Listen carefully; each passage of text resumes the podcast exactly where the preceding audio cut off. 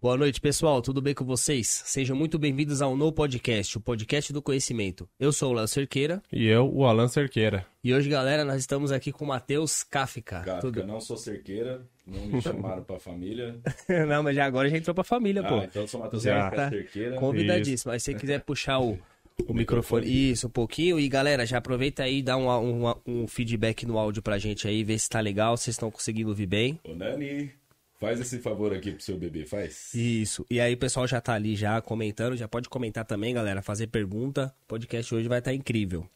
Mas antes a gente vai falar dos nossos patrocinadores oficiais, que é a DBP Group, que é uma empresa de contabilidade e gestão empresarial 4.0 que eles trabalham, na verdade, então, ali tá, já está dizendo, é contabilidade e gestão empresarial. Então, se você precisa de auxílio nessa área, tipo, se você tiver perdido com um contador, com um problema de, de gestão na sua empresa, entre em contato com eles lá, DBP Group.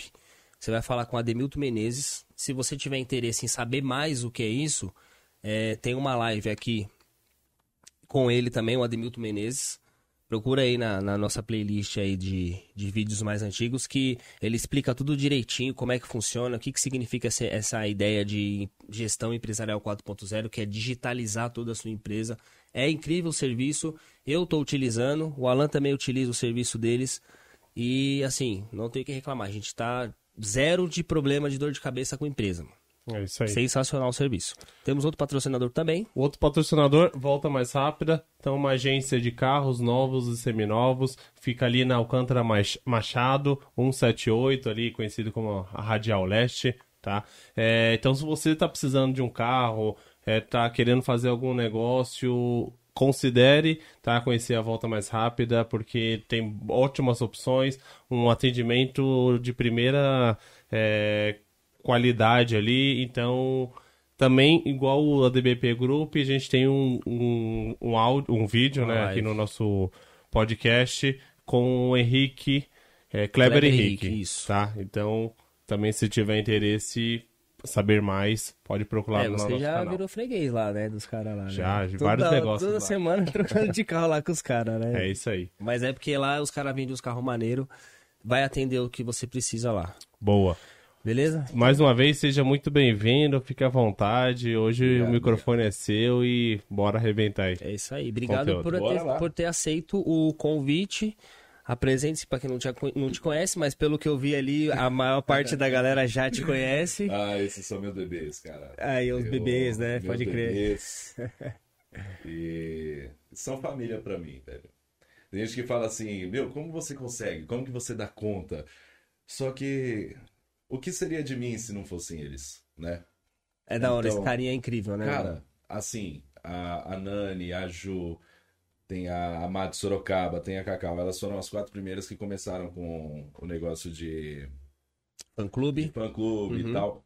Então, assim, elas são mais próximas a mim. Né? Certo. E elas sabem o valor que eu dou para cada um deles. Uhum. Né? Eu procuro dar o máximo de atenção, né, de carinho, assim, porque eu sinto mesmo que eles não são apenas fãs, não são apenas seguidores.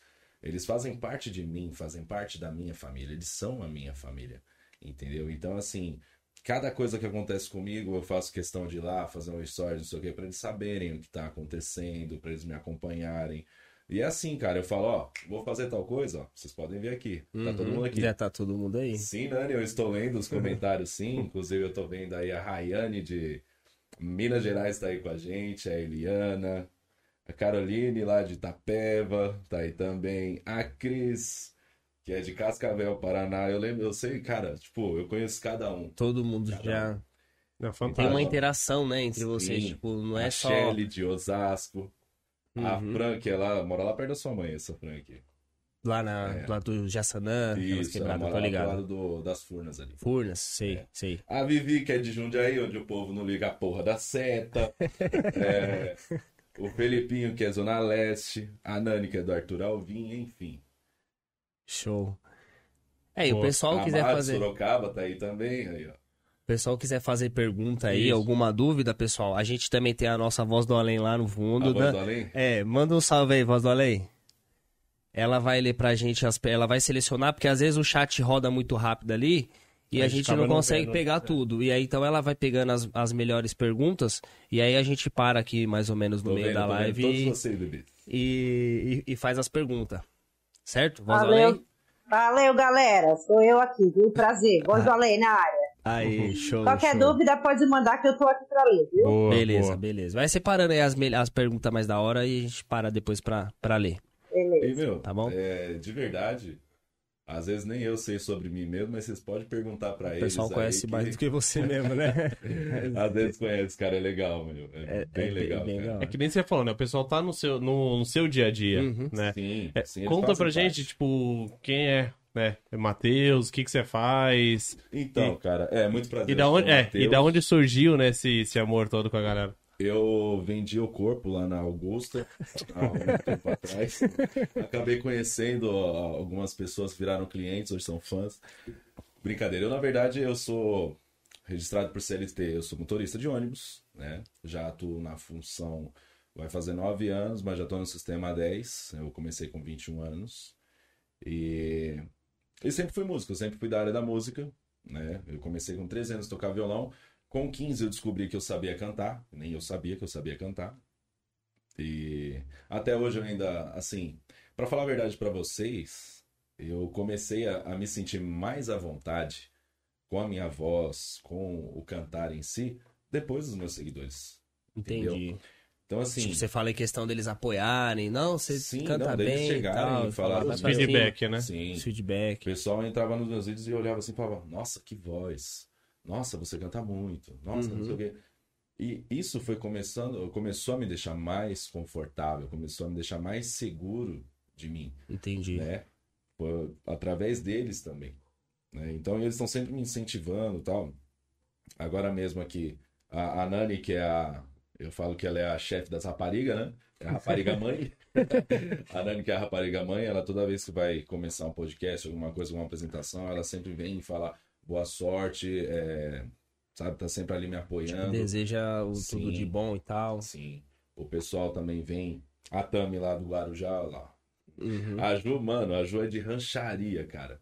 É onde que fica isso aí? Eu- É pro lado de Presidente Prudente, acho que já é divisa do Paraná, é Ah, longe. tá, tá. Longe?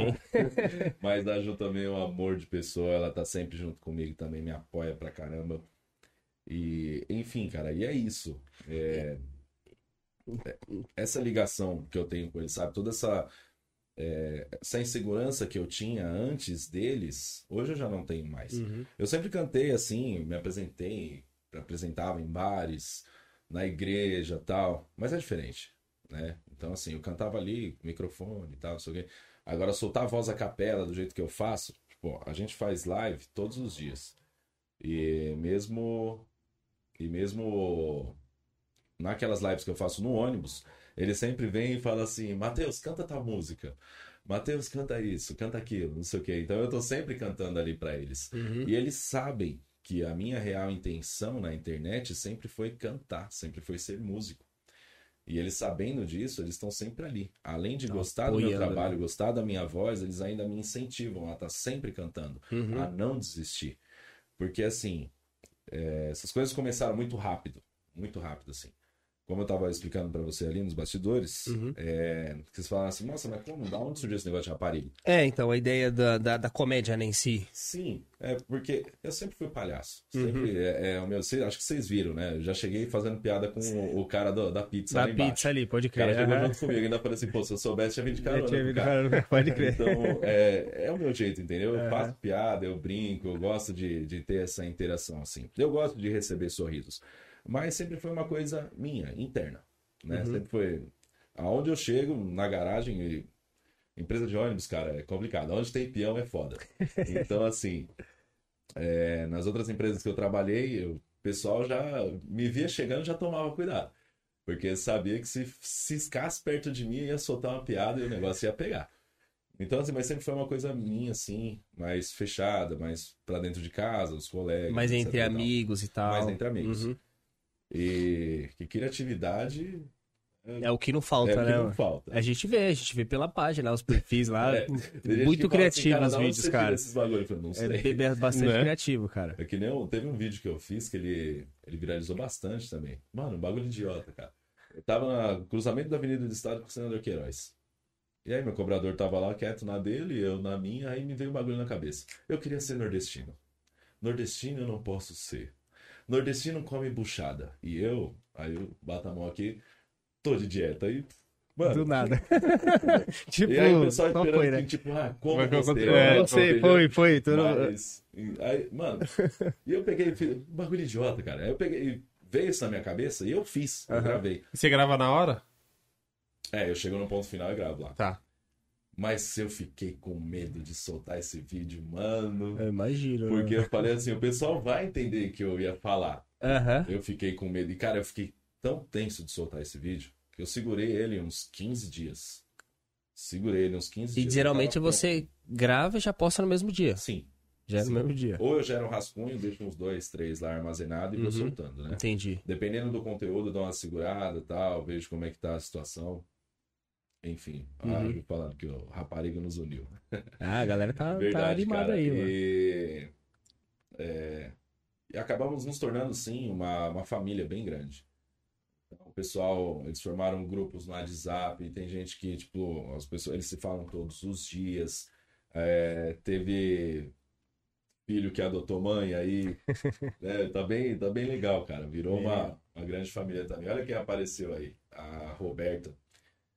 A Roberta, ela mora lá perto da garagem também. Bora pra lá, pra aqueles lados também. Vizinha de vocês lá. Show. Então, aí, aí você, E a tipo filhinha assim. dela, desculpa, a filhinha dela, a Tranquilo. Marcela, que é. Meu, pensa numa criança incrível, assim. Ela também é minha fã, minha fã mirim. Eu tenho vários fãs mirins também. Uhum. Por isso que eu tenho que tomar muito cuidado com os conteúdos. Sim, com Também, né? certeza. É. Eu com tomo muito certeza. cuidado. Porque já teve criança aí chamando tia de rapariga. E os caras. E é foda, né, mano? Não, Pega- mas assim, como o pessoal sabe que eu O falo. na contexto, né? É o O contexto. pessoal sabe que eu falo na brincadeira, então assim.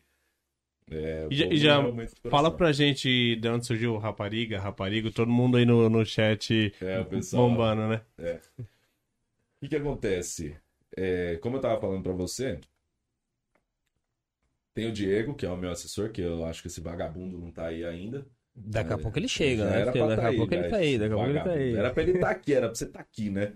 Eu olho naquela câmera ali mesmo? Isso, essa aqui é Isso, que você fala com, com o povo aí. Era pra você estar aqui, né, ô vagabundo, mas tá tranquilo, ele teve, ele teve uns compromissos lá, não deu pra ele vir. Enfim, cara, ele, meu passageiro, né, vinha na madrugada comigo aí, a gente acabou pegando amizade, porque eu esperava ele pra, pra ele poder ir embora e tal. E numa dessa daí eu sempre levava o violão, o violão tava lá. E aí ele viu e falou, pô, você canta, cara. Eu falei assim, ah, eu tento tal. Aí chegou no ponto final e falou, vamos fazer uma palhinha, vamos. Comecei a cantar, ele olhou e falou, mano, você é louco, cara. Você tá perdendo tempo aqui, mano. Você é doido, olha como você canta, olha a sua voz, sei o que, tal, sua postura. E aí foi assim, aí ele pegou e falou, mano, eu quero o seu, quero o seu Instagram, não sei o que, eu vou te ajudar. E aí ele veio com a ideia do TikTok. Uhum. Falou assim, ó, você vai fazer TikTok. Eu falei, vou, porra. Ninguém quer fazer TikTok fazer no- de dancinha, cara assim, porra né, mano? Se liga, A mano. dancinha, a dancinha, a famosa dancinha, Aqui, ó, né? é, Love Kafka formando casais. o pessoal tem o grupo deles do WhatsApp, que é o Love Kafka. E aí, meu, já formamos alguns casais aí, eu faço umas zoeiras lá na. faço umas zoeiras nas lives lá também, enfim. E aí, cara, é, ele veio com esse negócio de TikTok e assim, o Diego, ele é muito chato. Ele pega muito no meu pé, muito. Cara, tem que criar conteúdo, tem que fazer isso. Hoje em dia ele não precisa mais falar que eu já me adaptei a essa Uhum. rotina. Já virou de tá rotina, né? É. Stories, não sei o que e tal, já me adaptei. Mas no começo, cara, eu não gostava de tirar foto mais nem aniversário, mano. Tipo, até minha esposa, esses tempos atrás, ela pegou e falou. Falou assim, meu, quem te viu, quem te vê. Mudou da água pro vinho, Porque né? a... quando eu te conheci, a gente tá cinco anos junto. Uhum. Quando eu te conheci, você não tirava uma foto. Hoje em dia você tá todo solto, não sei É o que. tá é blogueirinho, né, que-? É, blogueirinho.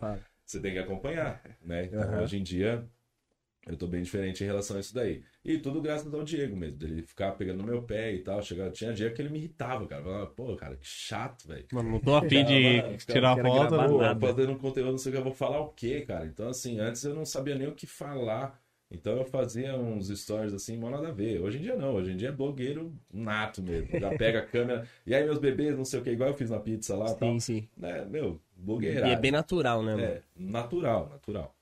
E aí foi isso, cara. Ele começou a pegar no meu pé pra fazer vídeo e tal. Então o que, que eu fazia? O pessoal pedia é, música na internet, eu gravava e postava. E aí a gente foi pedindo dica aqui, dica ali, dica lá e tal. Ah, inclusive eu esqueci de mandar o link pro um camarada aqui que ele também faz parte dessa história. Show. É, Pode mandar aí. Guilherme Bittencourt. Não sei se vocês conhecem um dirigidor legal. Hum, acho eu que não. acho que eu- Deveria conhecer, porque o É o quê? um fenômeno. Dirigidor legal. Ele também é influencer Uhum. ah, na internet, obviamente, né? E Vou, vou seguir, vou seguir. Aí o que que acontece? É, depois você me manda o, o, Mando, mando o, sim. conta- o, a o perfil dele que eu vou seguir lá também. Sim. O Di, né, o Diego, ele pegou e entrou em contato com o Guilherme via Instagram.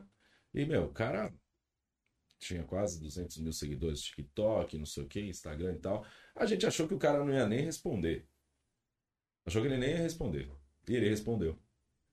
Pensa. Cara, o sobrenome dele não devia ser Bittencourt. Devia ser humildade, simplicidade, Uhum. anjo devia ser. De tão, é, é, de tão simples que esse cara é. E aí ele pegou e respondeu, trocamos um WhatsApp e tal. Ele pegou e falou assim: Não, vou ajudar vocês. Aí ele pegou e falou assim: Cara, faz um dueto, não sei o que, eu vou cantar junto com vocês. Só que como ele não canta, então ficou um negócio engraçado e tal. E muitos seguidores que eu tenho hoje vieram através dele. né? Inclusive a Vivi, que tá aí na. tá assistindo a gente. A Polly acabou de chegar também. Além, aumenta um pouquinho o áudio aí. que O pessoal tá reclamando que tá baixo. Tá, vou aumentar aqui, peraí. Beleza. Tá abaixo que a minha voz?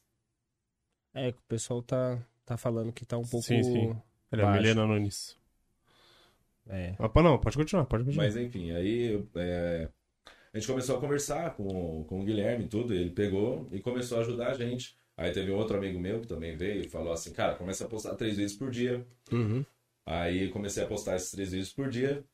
E aí, cara, tava sem conteúdo. Olha lá, a voz do além aumenta um pouco o áudio. É, o pessoal tá pedindo pra aumentar.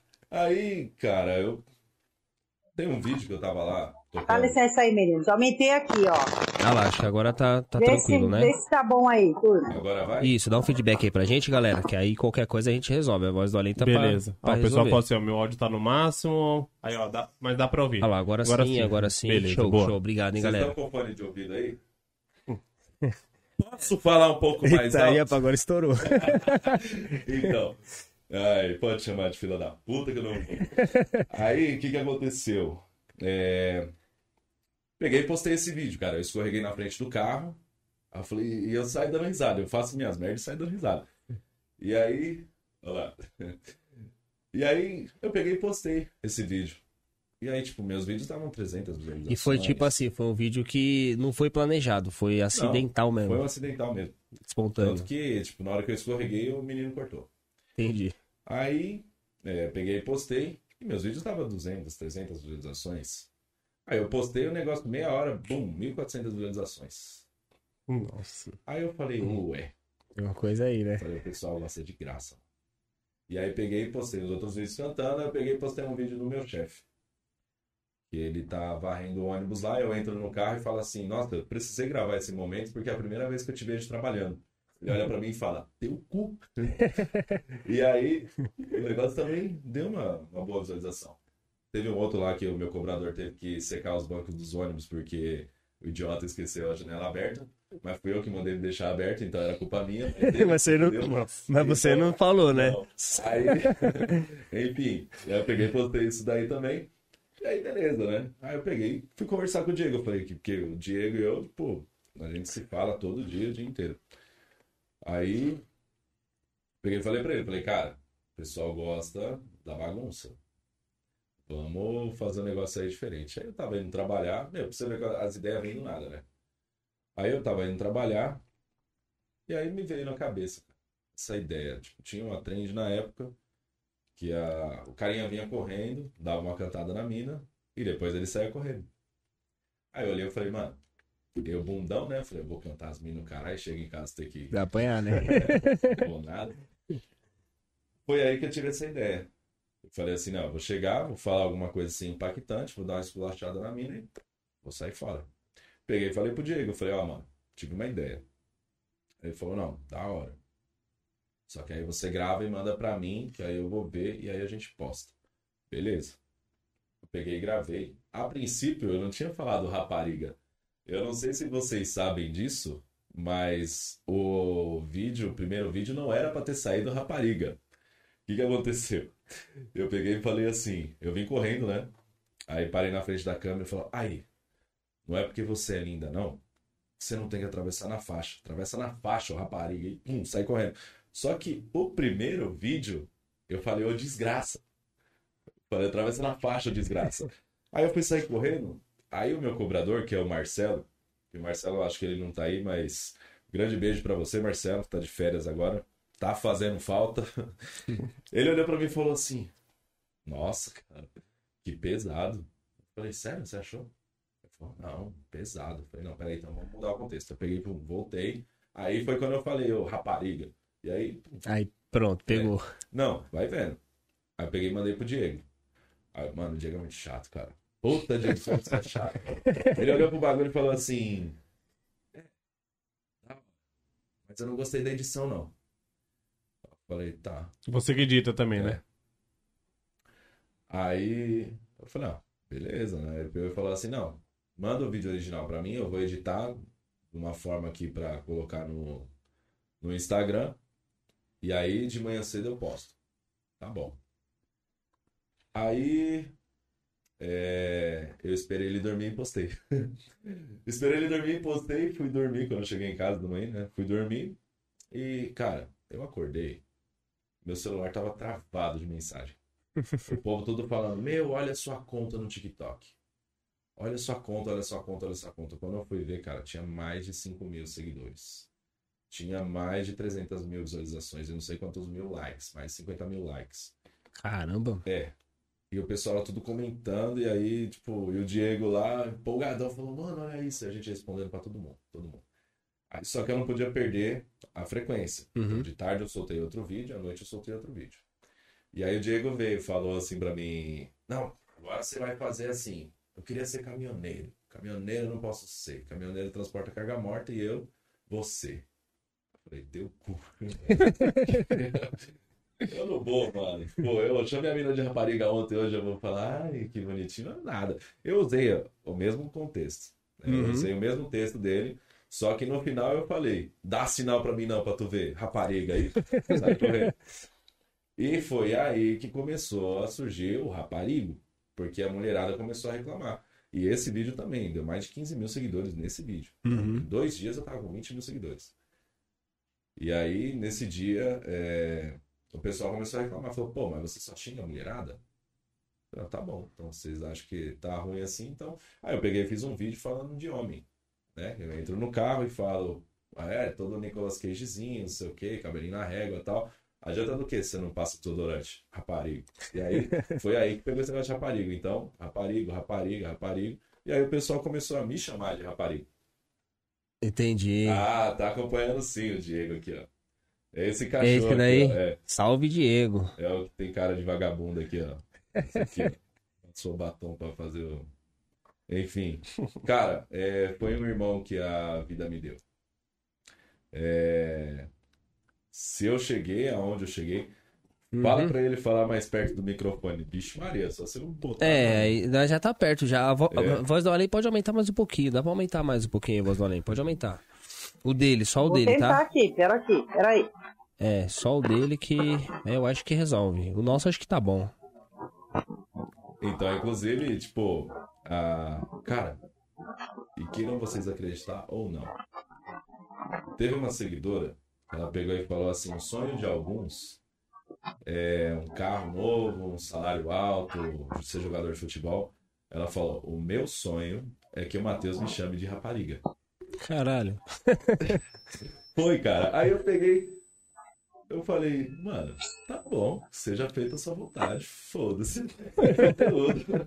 Aí eu peguei, eu tava no aniversário da, da minha comadre lá e tal. Peguei e falei pro moleque dela, falei, ó, segura a câmera assim pra mim, nessa posição. Não se mexe, você só libera, eu vou vir correndo, vou sair, vou voltar, mas você não mexe a câmera, fica paradinho, beleza.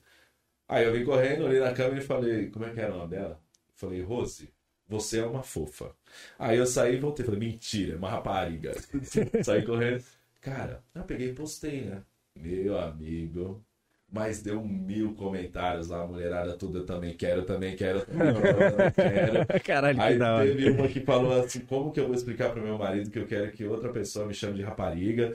E, cara, mano, Mas todo aí, mundo só queria, né, mano? todo... E aí eu A tive mulherada. que começar a fazer vídeos, né, é, é, chamando a mulherada de rapariga. Aham. E aí, meu, e, e a mulherada curte, gosta. Tipo assim, aí eu pego e falo, né? As minhas raparigas, os meus raparigas e tal. E as meninas não se importam, porque. A Maria escutou a voz do, do Além.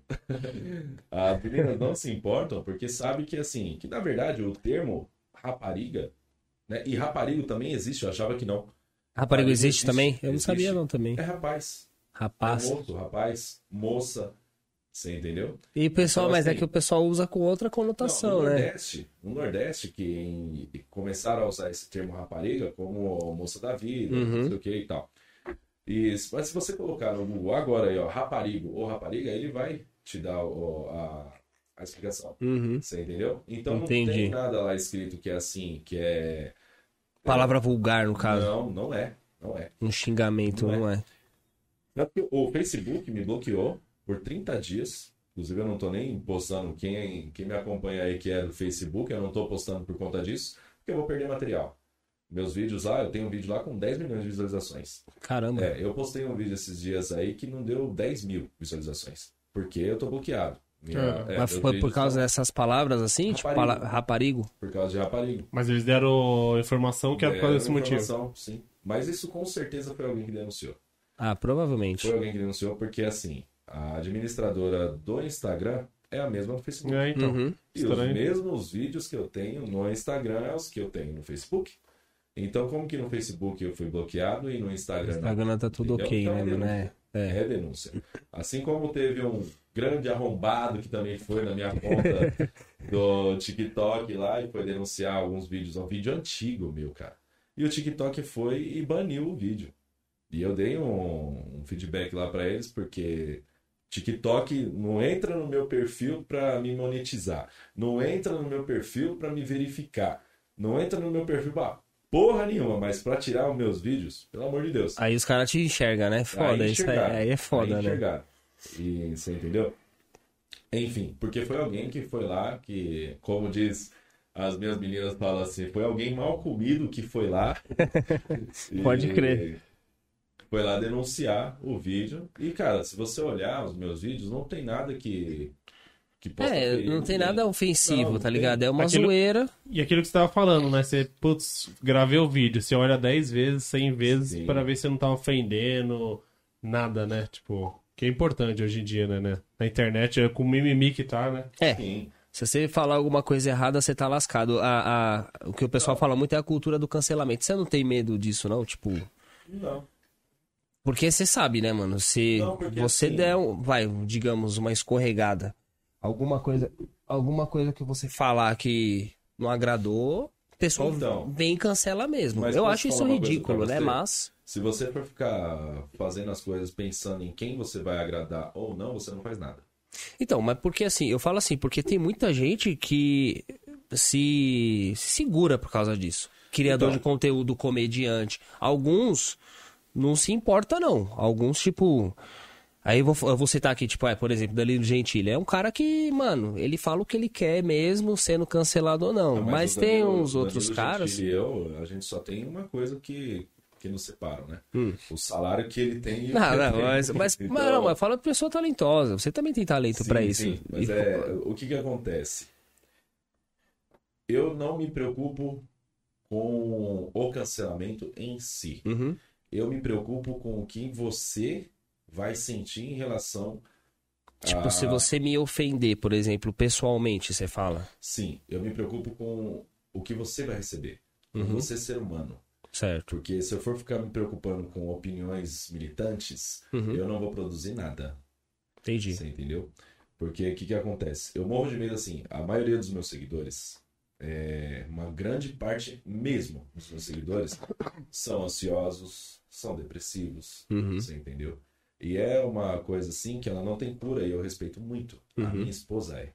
Uhum. Você entendeu? Então, assim, é, às vezes você fala alguma coisa assim, é, na brincadeira mesmo, uma coisa assim, e a pessoa ela pode receber aquilo muito ofensivo, agressivo, tal. ela pode não entender, porque tudo cabe uma interpretação. Uhum.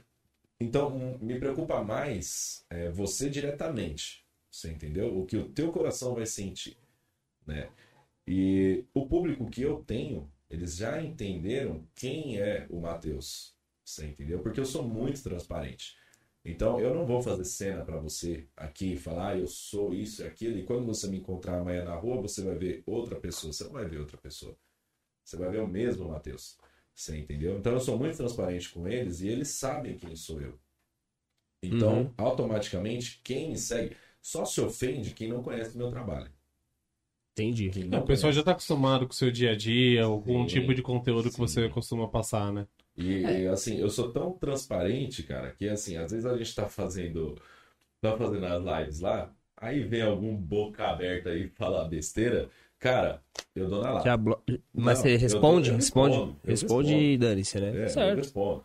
Tá É, certo. O pessoal vem assim e fala: "Ah, você não tá com a mão no volante. Eu falei: Ah, temos um instrutor na porra da live. Então, ah, você não tá de cinto. Falar, meu cinto aqui, ó, não sei o quê. Ah, você entendeu?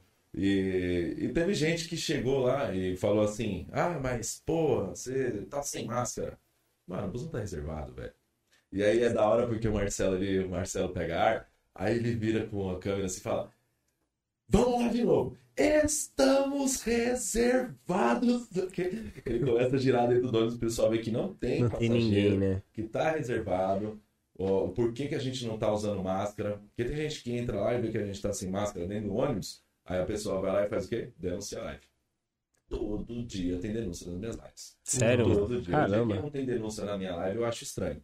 Eu até falo pro pessoal, não, deixa eu denunciar, porque se tá denunciando porque tem gente nova recebendo notificação da live. Uhum, então, sim. a plataforma tá trabalhando. Então, Sim. deixa o pessoal Você denunciar. faz por onde? O Instagram? Eu faço no TikTok. No TikTok. É, TikTok. eu deveria, sim, migrar para as outras plataformas. Só que o que acontece? Meu maior público tá no TikTok. Uhum. E a gente tentou até migrar para outras plataformas. Só que assim, é diferente. É, Querendo ou não, a plataforma, o- a visualização do TikTok ela é melhor. O pessoal Entendi. consegue interagir melhor, é bem diferente Uhum. né, do que as outras plataformas. Eu ainda não tentei fazer no Facebook, mas eu já fiz no Kawaii, eu já fiz no Instagram, no YouTube eu já fiz também. Entendi. Mas no, no Facebook eu ainda não fiz. Qualquer dia eu vou fazer esse teste aí pra ver que agora eu tô com um número legal lá de, de seguidores. E eu vou tentar fazer lá qualquer dia. Mas no TikTok, assim, a visualização é melhor. E o pessoal já acostumou. Tanto que, assim, as- de sábado, normalmente, eu faço live cantante. Em casa, tô de folga. Aí eu vou lá, faço, abro a live pro, pro pessoal. E aí eu começo a cantar pra eles lá. E já teve vezes que eu eu abri no Instagram e aí o pessoal viu que eu ia fazer live e correu todo mundo no TikTok e ficou lá no TikTok. Porque eles já estão Esperando. Eles estão acostumados que eu faço lá no TikTok. Entendi. E Então, aí, você divulga nas outras plataformas e faz E aí no- o pessoal vai TikTok. pra e lá. mesmo eu colocando lá, ó, hoje a live vai ser no Instagram, o pessoal vai me esperar Ainda. lá no TikTok. TikTok. Você já tá acostumado já, O né? pessoal tá acostumado. Só que assim, é porque a interação do TikTok era muito melhor. E, A visibilidade é melhor. Pode falar. Entendi. e como que tá essa questão de, tipo, ah, humorista e o músico, né, em si? Então, é... Pra você. Pra mim tem sido bastante complicado, assim. Eu cheguei a ficar, no final do ano passado, eu cheguei a ficar um pouco chateado. Porque, assim, no começo, quando você começa a ganhar uma boa visibilidade, aquilo te empolga. Você fala Uhum. assim, nossa, que legal. Tipo, eu ando na rua, as pessoas me reconhecem. É, um pouco tempo depois de eu ter viralizado, eu tava fazendo a linha de Jabaquara, o ônibus quebrou. E aí eu desci pra desviar o trânsito lá, a mulher passou do meu lado e falou assim, ah, o moço dos vídeos. aí, né, eu totalmente sem graça, porque eu não estava acostumado com isso ainda. Aí tô descendo mais um pouquinho, passou uma van escolar do outro lado. É, rapariga. Van escolar, Da hora. né? Então, assim, é, no começo eu fiquei meio chateado. Porque eu até soltei alguns vídeos falando, Uhum. eu não sou humorista. Eu me tornei humorista. Sim. E você acha que alguém ligou pra isso? Todo mundo fala assim: você que se foda, continua fazendo seus vídeos, são engraçados, eu preciso de você, entendeu? Você canta bem, mas eu quero você como humorista. Né? Enfim. Então, eu comecei a trabalhar minha mente como? Eu sou um artista. Uhum. Então, assim, eu tenho o meu dote. né? musical e humorista. Então eu procuro intercalar os dois. Mas aí a demanda cresceu demais. Aí de janeiro para cá, as outras plataformas começaram a subir, subir, subir. O Facebook para mim foi uma coisa assim que eu não esperava. Eu postei um vídeo no Reels. E postei por postar, porque eu vi que era novidade. Aí eu postei. Meu, o bagulho deu 5 milhões de visualizações. Eu falei, que que é isso, cara? Assusta, Nossa. né? Dá, dá, dá aquele choque, né, mano? E aí eu tô recebendo notificação, 1.500 pessoas começaram a te seguir, 3 mil pessoas começaram a te seguir, não sei o quê. E aí, de repente, com 4, 5 vídeos, eu tava com 90 mil seguidores lá. E agora deu uma caída porque tá bloqueado lá, né? Uhum. Então, mas mesmo assim, se você for ver os meus stories, é gritante o número de visualizações lá. Tipo, no Instagram, eu tenho 40 mil seguidores e dá o quê? 1 mil, 1.500 visualizações. Só que no Facebook dá 14 mil, 15 mil visualizações. A não ser quando eu coloco muita coisa mesmo, quando eu tô num dia inspirado, que aí eu faço aqueles. que até os cortezinhos ficam bem Sim, pequenininhos. assim. sim, vários. Aí dá menos, dá 4 mil, dá 5 mil, mas quando tem menos, tipo, sobe um número muito grande de visualização. Então, realmente, foi uma coisa assim que eu não esperava. E aí foi onde eu comecei também a trabalhar em cima dessa plataforma.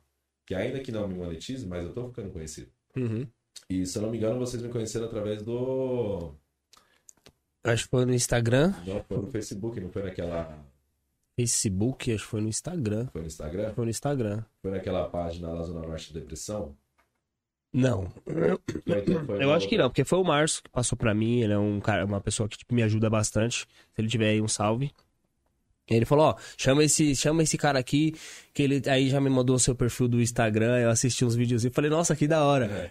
Aí ele, não, chama ele lá que, tipo, conversa com ele que acho que vai rolar um podcast e tal, troca uma ideia. Mas acho que foi o Instagram que Foi ele no achou. Instagram? É. Então foi uma outra turma que me chamou através do, do Facebook. Que me viram lá, a- tem a página Zona Norte da Depressão. E aí eles republicaram uma paródia, que eu faço bastante paródia também.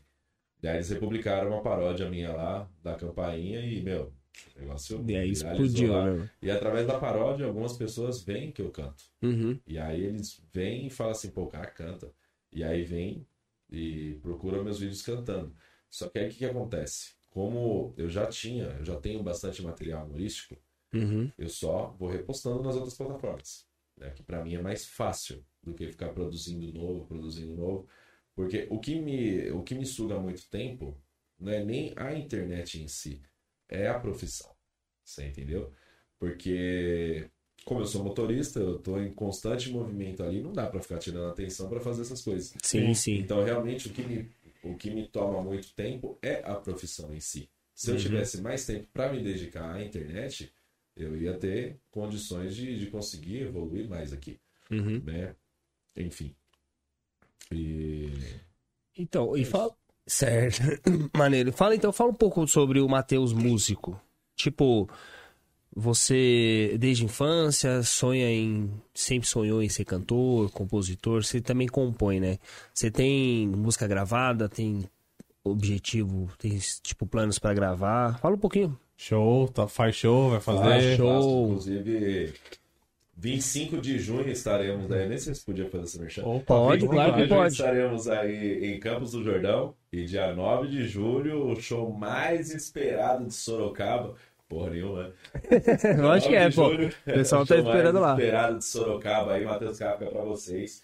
Inclusive a Poli. O marketing é tudo, pô. A Poli vai estar lá. A Poli vai cantar comigo também. Já falei pra ela ensaiar. Espero que você já tenha ensaiado aí as músicas pra cantar comigo, que eu faço questão que você suba lá. Ah, Enfim. Sorocaba, show. É. Então, mas aí. Quando tipo, que é? Dia você tem- 25 25 de junho em 25 Campos do de Jordão. junho. Nossa, E dia Jordão. 9 de julho em Sorocaba. Show. E eu faço o velório de sogra também. É só chamar o que tiver pra fazer aí. Só não vou fazer despedida de solteiro, porque aí pronto. Não tem nem dar como, né, né? mano? Não tem nem como. Enfim, cara, eu peguei em. Eu tinha 13 anos. Aí Eu comecei a tocar violão, eu queria tocar violão, eu via meu tio tocando, achava bonito e tal. E não meu tio, sim, tocava violão. E- Você não Aí- perde a piada, né? Não tem jeito, né, Aí, mano? É, lá na igreja também o pessoal tocava, tal, achava bem legal. E foi quando comecei a perturbar a vida do meu pai, tanto eu quanto meu irmão, minha mãe, que a gente queria um violão. Meu pai comprou um violão de um vizinho lá para nós três Uhum. começar a tocar. E, cara, só que assim, era muito difícil, porque o pessoal vinha, eu pedia, ô, fulano, me ensina. O cara já vinha e falava assim, ó, faz essa falinha aqui, ó. Tipo, Guns Tipo- N' Roses, cara. Não, eu- Calma, né, meu grande? aprender, né? Então o pessoal não tinha, não tinha paciência. E na, na sua época era tipo nas revistinhas ainda? Aquelas Sim, revistinhas que então. tinha de cifras, não sei assim o que eu quê. aprendi. Eu aprendi Você comprava na banca de sozinho. jornal, caramba, era Sim. isso aí, né? Eu aprendi sozinho, porque como não tinha ninguém com paciência para ensinar, e aí me deram essa dica, falou, ó, compra uma revistinha e tal, você olha as posições. Então Uhum. eu sabia que esse era o dedo 1, 2, 3 e o 4. E aí as casas do violão, corda tal, tal, tal, tal. E aí eu fui vendo como é que fazia. É. Então, tipo, eu li a nota, fazia a posição, e a batida vai conforme isso. Você vai tirando de ouvido, conforme Uhum. a música. E foi assim que eu aprendi, acabei aprendendo sozinho. Entendi. E aí, na, na igreja, numa certa ocasião, eu participava do grupo de jovens tal, e aí uma das missas era o grupo de jovens que ia fazer a liturgia, né? É, quem não sabe que é liturgia na igreja católica é a parte do canto. E aí, é, o pessoal começou a errar o tempo da música. E eu falava, não é assim. E o pessoal, não, mas como não é assim, não sei o que. Eu falei, não, canta de novo. Aí o pessoal cantava, tá errado de novo. E aí, não, não pode estar. Não, então canta você. Aí eu, tá, morrendo de vergonha, mas como era um pessoal mais próximo ali, tal, gente que cresceu comigo e tudo, aí eu peguei e resolvi cantar. E quando eu cantei, aí a Ariana, ela olhou pra mim e falou: que, que você tomou hoje? e eu, cara, na maior inocência, falei, "Hum, que suco de abacaxi. Aonde que vende que eu vou lá comprar? Falei, lá no Tião. E, sabe, pô, Tipo, eu não, não tinha ganhado que ela. o que ela tá querendo dizer, né? é, ela eu não tinha ganhado. É, eu tinha 13, 14 anos, alguma coisa assim. Então não tinha essa malícia, né? Uhum. E aí, beleza. Aí comecei a cantar nas missas e tal. Eu era coroinha, cara. E aí, tipo, só que eu, eu não via a hora de, de, de dar um intervalo lá pra eu descer do altar e ir lá e tocar, sabe? Eu, meu, eu lembro do primeiro dia que eu toquei na missa, tremendo, nem uma vara verde e tal, só que eu queria estar ali. E aí eu peguei, depois larguei o violão lá, subi, enfim. E, cara, e tocar pro mundo, como, como dizem, né? Eu tinha uma dupla sertaneja lá em Caeiras, que é. O pessoal já vai comprar ingressos lá pra Sorocaba. Uma dupla lá em Caeiras, Fred e Fábio. Que a época, meu, só dava os caras lá. Era rodeio, era bar, era tudo, só tinha eles. Eu gostava muito deles. Gostava, não, gosto deles, amo eles de paixão. E só quando eu era pequenininho eu era doido pra conhecer eles, porque eu ouvia eles na rádio local lá, tinha CD e tal. Meu, eu era doido pra conhecer os caras. E até que eu tive a oportunidade de ir num, num barzinho uma vez, conheci eles e tal. E aí tinha muito rodeio naquela época em Caeiras. Aí meus pais nos levaram lá e tal, e eu tava assistindo. Só que eu não sabia que o meu pai já tinha conversado com os caras. E os caras iam me chamar pra cantar. Eu não tava sabendo. Quantos anos você tinha? Uns 15 anos. Novo. Uns Caraca. 14, 15 anos, por aí. Eu era bem novo, cara. É, tinha uns 14, 15 anos. Aí, é... eu sempre gostei de dançar, né? Dançar junto. E eu sempre dancei com a minha mãe e tal, e a gente tá dançando ali e tal, e vida que segue. De repente, os caras parou uma das músicas lá e falou assim: Aí, você e tal, sobe aqui e vem cantar com a gente. Aí eu olhei pra minha mãe e falei: Nossa, o cara tem o nome igual ao meu, né? Aí Tipo, ela- você olha pro lado assim, né? Quem que é? Aí veio meu pai. É você, idiota. Sobe lá. Meu pai é bem carinhoso, assim mesmo, né? Aí eu, eu? É você, sobe aqui e tal. Eu peguei e subi. Aí, cheguei lá, cara, na época tinha acabado de estourar a Vitória Léo. Tava bombando, os caras, tava bombando. E eu só sabia a música da igreja. Eu não sabia a música assim, né? Uhum. Aí os caras pegou da banda e falou, você vai levar qual? Eu falei, Vitor e Léo. Aí os caras, putz, eu não sei tocar. Essa música é nova, eu não sei tocar. Aí veio o, o Fred, que é o negão da dupla, né? Veio o Fred, catou o violão e falou assim, Tó, você sabe tocar? Aí, mano, tinha mais de 600 pessoas lá. Tinha muita gente. A hora que eu cheguei na beira do palco, que eu vi tudo aquilo, mano. Nossa. Nossa senhora. Gela, né, mano? Primeira vez ainda, tipo, Porque na do frente nada, de você mó não galera. Não tava Então. preparado, né? Porque na missa, né, era umas 40 pessoas dali, eu ficava sentado no cantinho ali, ninguém via pra cá. Uhum. Enfim, cara. Aí E ainda mais, tipo, uma- uma- um estilo de música que você nem dominava. Tipo, Não. É, então, era a primeira nada. vez ali. Você não preparou, né? Tipo, não tinha nada de preparação, não tinha nada de nada. E eu nunca tive técnica, porque assim, eu nunca estudei música. Eu sei o que eu sei que eu aprendi assim, tipo, é dom. Entendeu? Entendi. Nunca parei pra estudar. Uhum. E respiração, essas coisas, eu fui aprendendo conforme o- os anos, assim e tal, mas nunca parei pra estudar. E quando chega alguém que vem me falar de é, tablatura, os caramba quatro lá e tal, meu, É, e tem, e tem estudo, porque a gente Tem, já trouxe um é. músico que estudou aqui, meu irmão. Ele tá até hoje, o Vitor, ele tem lá uma live com ele aqui. Meu, a gente ficou acho que umas três horas conversando com ele, ele falando da parte técnica da música. então, tipo partitura, assim, mano, não sei ler. é assim, e ele tá estudando ainda, tipo, ele não parou de estudar, vários tá ligado? países, estudar, Estudou em outros é. países, música, é você muito louco. É, cara. então é muito louco. Chitãozinho Chororó tá tendo aula. Os caras estudam, os caras estudam o resto da caras vida, mano. aula de música. Então, É muito Chororó, cara. né? Esse dia eu vi lá, eu olhei assim e falei, mano, quem sou eu na fila do pão, cara? Chitãozinho Chororó. Tipo, se os caras estão fazendo, né, mano? Você entendeu? Gustavo Lima, mas Gustavo Lima não precisa, não. não eu amo o Gustavo Lima, mas ele dá uma ramelada.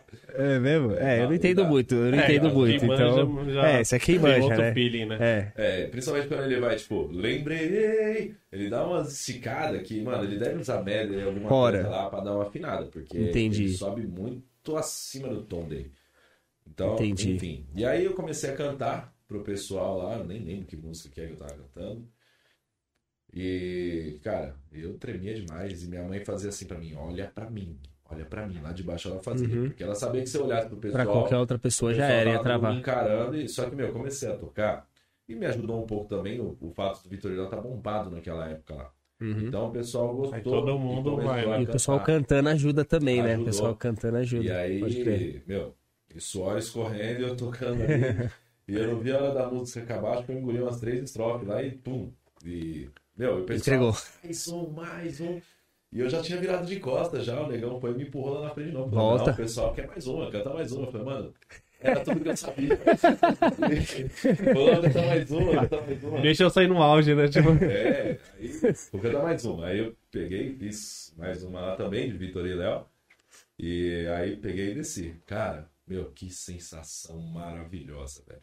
Ao mesmo tempo que eu tava nervoso, eu tava sentindo um negócio por dentro assim, uma coisa quente, sabe? Pô, meu, que delícia que foi aquilo. Uhum. E quando eu desci do palco, meus amigos estavam lá, na beira do, do palco lá, e vieram me abraçar. Pô, da hora, não sei o que e tal. E quando eu fui passar no meio do povo pra chegar até os meus pais, cara, deu o que fazer. Porque era um tal de nego, me puxa daqui, me puxa de lá e não sei o que. Eu tinha o cabelo comprido e me puxaram pelo cabelo. E meus amigos me abraçaram e tiveram que me escutar. Cara, foi muito interessante. Foi uma sensação assim que eu olhei e falei, mano, o que, que é isso, né? Isso já com 15 anos você já Isso. sentiu. Então, Senti. tipo, Era uns 14 para 15 anos. Talento, né, mano? 14 para 15 anos. E foi ali que eu falei assim, cara, é isso. quero estar mais Uhum. vezes no, Que é no isso, palco, eu né? quero. Isso. Eu falei, eu quero isso. E assim, eu sempre fui muito trabalhador. Nunca tive medo de trabalhar, nunca fiquei escolhendo muita profissão. Eu com 14 anos eu já trabalhava. Trabalhei numa loja de... Meu primeiro emprego para fora foi numa loja de, de moto. E eu fazia de tudo lá. Então, assim, é, meu primeiro emprego e tal, enfim. uhum. E aí, depois eu trabalhei com loja de controle remoto. Já vendi controle remoto na Santa Efigênia com a Aurora ali. Já vendi controle remoto lá também. E aí, nesse período de tempo, né, que você está chegando perto dos 18 anos, ninguém quer te contratar. Então, um emprego aqui, outro ali, outro Uhum. lá tal. Acabei caindo no emprego de garçom num bar. E aí, é, o que aconteceu? Eu vivia dando palhinha com os caras lá no palco, né? Virava e mexia, encostava lá e dava palhinha. O dono da casa sempre vendo. Uhum. E aí teve uma vez que os caras faltaram. Os cantores lá faltaram. E aí, Aí chamaram. pra mim É tu. Vai lá, é resolve tu, nego. você. Se vira. é você porque eu não tenho ninguém. E aí eu peguei e fui e fiz. E aí, cara, tipo, meu, isso é louco. Cantar pra bêbado é muito bom. tá louco. Meu, não tem emoção maior que igual. Eu chego no evento. Assim que eu chegar, que eu colocar o pé no palco, o nego vir me pedir pra cantar boate azul, eu não canto. Eu não canto boate azul no começo da festa. Espera, Não espera. é é. coisa. É, Não outra mesma pegada, né, mano? Pode crer. vai- Você, você tá ali, cara. Você tá ali. Aí você começa, doente de amor, procurei remédio na vida noturna. Aí tem um cara lá que faz, é isso! cara, é maravilhoso, velho. Maravilhoso. Cantar pra bêbado não tem igual. Não tem, velho. É, porque o bêbado ele já ama todo mundo, tipo, Nossa, só de amar, né? Só de amor, né, mano? Apaixonado demais. Enfim. E, e foi assim, cara. Aí é, eu tive duplas, né? O meu nome é Jefferson Matheus. Uhum. E eu tive várias duplas. Aí é, teve o Jean, que a gente fez a dupla, era, era Jean Carlos e Jefferson. Tipo, bem jeca, né? e também não deu certo. Aí depois eu formei uma outra dupla com o Leandro, que era um gago. Que o maluco, tipo, essa história de que gago é, Canta não mesmo? gagueja cantando Verdade, é verdade, mano. É, tipo, os caras não gaguejam, né? Não. É incrível isso Não, daí. Os caras não gaguejam. Isso é científico, é comprovado, é comprovado, comprovado cientificamente isso daí. Tipo, Não, então, o- e eu presenciei isso, porque... é, mas é mesmo, isso é muito louco, velho. Tinha um motorista lá que ele cantando, ele não gaguejava mesmo. É, é assim mesmo. Era mó barato. E o Leandro também não. E aí depois do Leandro, aí veio o Rafael. E aí, como o Jefferson não combina com nada, eu peguei e usei o nome Matheus, né? E aí foi quando é, a gente formou a dupla Matheus e Rafael. Cara, a gente tava crescendo. Tava muito legal. Muito bacana mesmo. Isso que a gente acabou tendo umas desavenças aí e não, não deu muito certo. Ele foi para um lado, eu fui para outro, enfim. Só que eu continuei usando o nome Matheus, né? E aí acabou pegando e hoje em dia quem me chama pelo primeiro nome às vezes eu nem respondo, porque Não tá mais eu acostumado, perdi o né? costume, eu perdi o Uhum. costume. E o pessoal da época de, de infância aí me chama de Jé. Eu tava numa festa sábado e assim, pra todo mundo é Matheus. Até os meus próprios irmãos me chamam de Matheus, tal. Minha esposa me chama de Matheus. E aí o, o camarada que tava lá, ele trabalhou comigo, quando eu tinha 18 anos, tal. E o pessoal, oi Matheus e ele Jé, e o pessoal, quem é Jé? Não, é Matheus, vai dar confusão. Aí, enfim. Aí depois nós- nós separamos a dupla. E aí tava tendo no. Na Band tava tendo um tipo um Willows, que era o Counter Star. Eu tinha 16 anos. E foi quando eu participei do Counter Star. E fui reprovado logo de primeira. Porque, meu, eu tava muito nervoso. Muito nervoso. Entendi. E os caras passaram um, um repertório que tinha que ser. Tinha que ser aquele repertório assim. Eles passaram três, quatro músicas e falaram: ó, vocês têm que cantar essa música aqui. Vocês só podem escolher essa, essa e essa. Só pra vocês terem uma noção, não sei se vocês entendem de tonalidade, de música, essas Muito coisas assim. pouco, cara. Jorge Eu- Matheus eram os caras que cantava mais baixo da turma que eles mandaram. Entendi. Era Jorge Matheus, João Bosco e Vinícius, mano, só os caras que cantavam lá em cima. Aí na época, Jorge Matheus não cantava tão baixo assim. Os caras estavam no auge, então os caras estavam cantando alto, os caras estavam gritando. Você Uhum. entendeu? Só que do repertório que os caras me passaram, eram os caras que eu conseguia cantar melhor.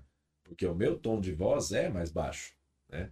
Eu consigo cantar numa boa, gente. Giovanni, Rio Negro Solimões, é, Daniel. O pessoal compara muito a minha voz com a do Daniel. Uhum. Mas, assim, passou disso daí, cara, eu tenho que baixar tom, eu não aguento.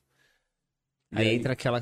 Desculpa cortar. Aí entra aquela parada de você ter que adaptar a nota também, né? Exatamente. Tem que Entendi. baixar um, dois tons, entendeu? Entendi. É toda coisa que o Zezé de Camargo devia ter feito e não fez, por isso que ele tá arrombado com a voz agora. É, os caras perdem a voz, né? Por Sim, disso. porque o cara, meu, ele tem, tem voz pra cantar, Uhum. beleza. Só que assim, você tem que trabalhar muito a respiração também, entendeu? Se você ficar respirando com o pulmão, você não vai. Você tem que prender a respiração no diafragma, Diafragma. e conseguir soltar a voz, Uhum. você entendeu? Se você ficar usando muita garganta, garganta, chega uma hora que você A não história. Ah, do. Axel Rose mesmo, acabou a do Axel, do Guns N' Roses. Você, falou do Guns no começo. Sim. Tipo, a voz do cara tá estragadíssima. Não, Você, não. você viu ele cantando nos últimos, dias, últimos Não- anos não aí. assim. Mano, não é a mesma pessoa, é você outra o- voz. Então, você vê o Zezé. Uhum, Zezé, os caras. O Zezé dos anos 90 e Uhum. o Zezé dos tempos atuais. Porque, assim, é, parece brincadeira, mas não é. Tipo, se você tem uma condição de cantar em Dó, que é uma nota mais. que é uma nota média, Uhum. meu, por que, que você vai cantar ela em Ré, e, sabe? E vai Mais aumentando o tom? Entendeu? Tipo assim, é uma coisa que fica gritante, não fica, né?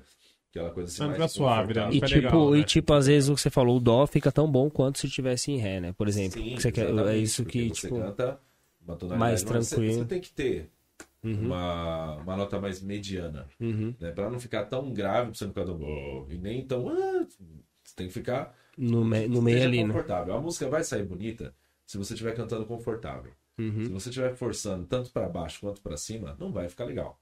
Não adianta.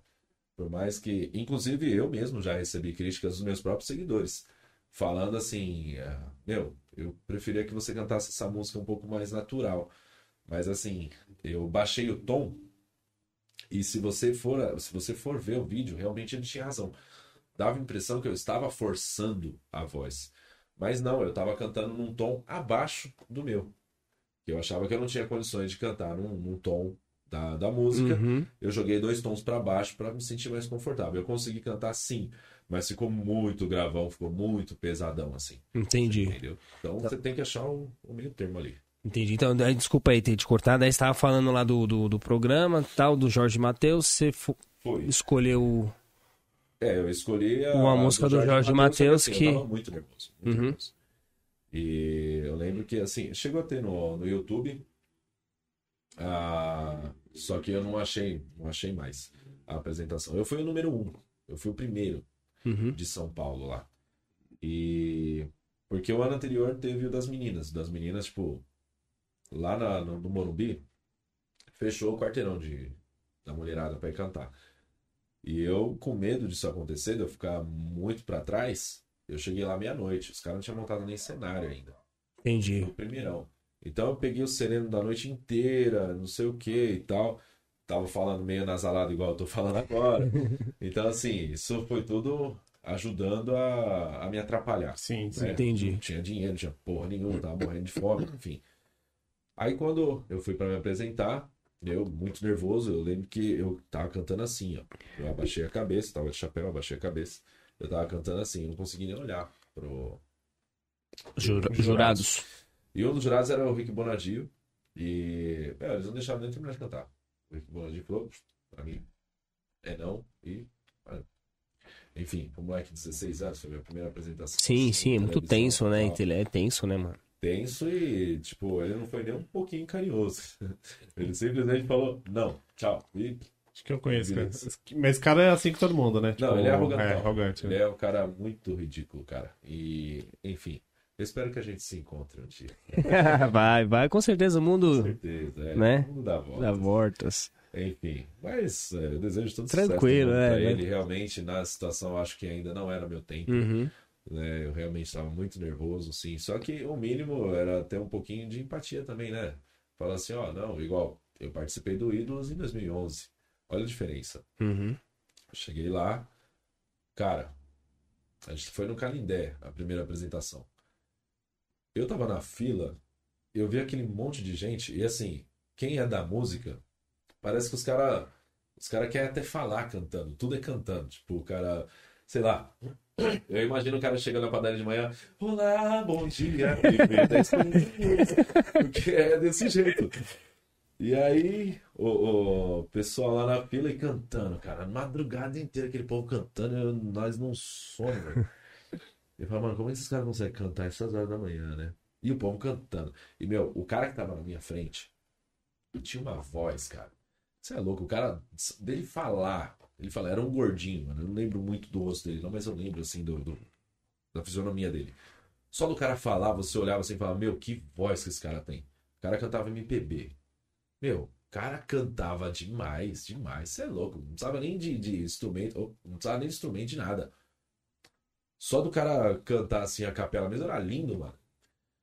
Eu falei assim, Deixa quieto, né? Não, mas. Só vou participar aqui, né? Só Esperei. vou, eu só vou, bem, né? Eu falei, eu vou lá só pra conhecer gente nova mesmo, fazer amizade e tal. E a mina que tava atrás de mim, meu, a mina também cantava muito, muito, muito mesmo. Tanto que eu não cantei perto deles. Não cantei, eu fiquei quietinho na minha. Olha isso daí. Isso aí em 2011, você falou? 2011. 2011. 2011. Aí eu olhei assim e falei, ah, não vou cantar perto desse povo. Acho que eu tinha 19 anos. Eu não vou cantar perto desse povo, porra nenhuma. Você é louco? Estão me humilhando aqui. Nem começou ainda, os caras não sabem brincar, né, Mas a participação sua no Windows foi, mais, foi melhor. Eu fui aprovado, eles não. Ah, Sério? tá. Sério, eu fui aprovado, eles não. Ah, Mas é será porque- que é por causa do, do Não. mesmo problema seu do, do início? Não. Não? É porque é uma máfia, né? É porque tudo é uma máfia. Porque eles não estavam procurando estrela, eles estavam procurando um perfil. Ah, e eu era o entendi. perfil que eles queriam. Entendi. Eu era um dos perfis que eles queriam. Por quê? Na época tava bombando cantor solo sertanejo. Sertanejo. Então, o ano anterior, quem ganhou? Israel Novaes. Quem ganhou a garagem do Faustão? Gustavo Lima. É, quem tava bombando aí? Eduardo Costa. Uhum. Você entendeu? Daniel, que já vinha. Faz sentido. É. Então, eles estavam um época, perfil. né? Sim. Uhum. E era sertanejo. Sertanejo tava bombando. Você entendeu? Então, eles queriam o quê? Eles queriam um perfil. Uhum. E olha como que foi a minha apresentação. Eu cheguei e fui cantar. O jurado olhou pra mim e falou assim: canta outra música. Aí eu cantei outra música. Ele falou assim: tá aprovado. Falou: tenta manter essa linha de música. Tenta manter essa linha aí, que você vai longe, tá? Uhum. A gente se vê aqui amanhã. Aprovou. Meu irmão participou também na época e também foi reprovado de primeira. Aí E seu irmão não era sertanejo. Sim, também. Era também. Coisa, também, uma coisa. Só que meu irmão, não, o interesse dele assim não é tanto, assim, ele gosta de tocar, de cantar, Uhum. mas, cara, o mundão dele, ele é motorista também. O Certo. mundão dele é aquilo ali, é dirigir o busão, ele gosta, você entendeu? Da zoeira ali e tal. Uhum. Ele, ele não tem nenhuma intenção, assim, que nem eu de... Mais De hobby, seguir né? É cade- mais um carreira. hobby, ele é Entendi. mais um hobby. Ele não tem intenção nenhuma de seguir na carreira e tal. Uhum. Tanto que, assim, teve até uma situação uma vez. Cara, se você me contratar pra cantar, se tiver uma pessoa, se tiver um milhão de pessoas, eu vou cantar do mesmo jeito. E com a mesma intensidade. Porque eu faço por amor, você entendeu? Não é Uhum. pelo dinheiro. Isso é a chave, né? Eu acho que Sim. isso é a chave. Sim. E, meu, a- a- as meninas estão aí e elas sabem disso. Uhum. É, eu faço as minhas lives, eu choro, elas choram junto comigo. É, dependendo da música que, que eu canto, tipo, deixo todo mundo empolgado. Então, assim, porque eu me entrego mesmo cantando. E aí, é, teve uma vez que a gente foi cantar lá em Varza Paulista. Varza Paulista não, Campo Paulista. E aí, o que acontece? O cara resolveu fazer uma festa junina no mesmo dia que o cara mais bombado da cidade fez também. Você entendeu? Então, tipo, o cara tava começando e quis competir com um cara muito grande da região. Uhum. Aí fica complicado, né? Só tava minha família lá, e não era nem tanto É. assim, era minha tia e dois primos. e a família do cara. E tipo, meu, era tudo muito simples, mas tava muito bonitinho, Uhum. tava muito legal. Uhum. Os caras pararam um caminhão 11, 13 de lado assim, abriu a tampa dele, mano, tava parecendo dois filhos de Francisco, cara. Tava. Só que no nosso caso, descendência oriental, eram os dois filhos de Tochico, né? E aí, cara, montaram o palco lá, meu, muito legal. E aí a gente tocando, mano, a gente tocou as quatro primeiras músicas, cara. Meu irmão olhou pra mim e falou, mano, tá chato pra caralho, vambora. Os caras já pagou? Eu falei, mano, não é assim, cara. Vamos ficar. Vamos embora. Tá muito chato, você é louco.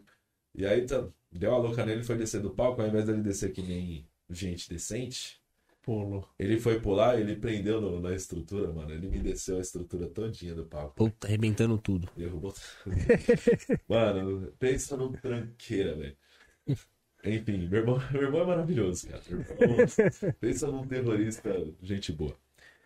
E aí, é, enfim, voltando lá no Ídolos, Uhum.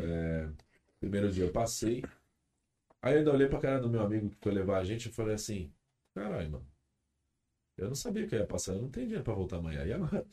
Aí ele falou: ah, mano, nós dá um jeito. Você passou, a gente vai voltar. E aí a gente voltou, minha filha era recém-nascida na época. Aí, falou: então, dá um jeito. Beleza. Aí a gente pegou e voltou. E aí, pra minha surpresa, fui aprovado de novo. Eu falei: mentira. Que são várias, várias fases de Várias seleções. etapas. De, sele- de É etapa bem- de seleção. É bem cansativo, cara. Uhum. Bem cansativo. Aí eu olhei assim e falei, mentira que eu passei de novo. eu falei, cara, e agora? Meu, tenso. Aí no dia seguinte, aí a gente foi lá pro Vila Mariana, já não era mais no Canindé. E era uma época de muita chuva. Aí eu até peguei e falei pro Marcos, que é meu irmão de coração. Falei pra ele, falei, mano, coloca o carro numa ladeira, porque aqui tá alagando muito esses tempos aqui, tá? Era fevereiro. Falei, tá alagando muito esses tempos aqui e tal, e pra gente não correr o risco de ficar sem o carro. Uhum. Só que eu vou falar pra vocês, cara, é muito sofrimento. Muito sofrimento. A gente tava numa salinha assim, então mais ou menos dessa altura aqui. Só que eram umas 100 pessoas que estavam ali. Num espaço muito pequeno. E, tipo, tava muito quente, eu tava sem comer, tava sem dinheiro, começou a, acho, não sei se caiu, subiu minha pressão, sei lá. Começou a me dar dor de cabeça, eu tava, tava passando muito mal. E, pra piorar, o segurança veio, me chamou e falou assim, ó, seu amigo mandou te avisar que seu carro foi roubado.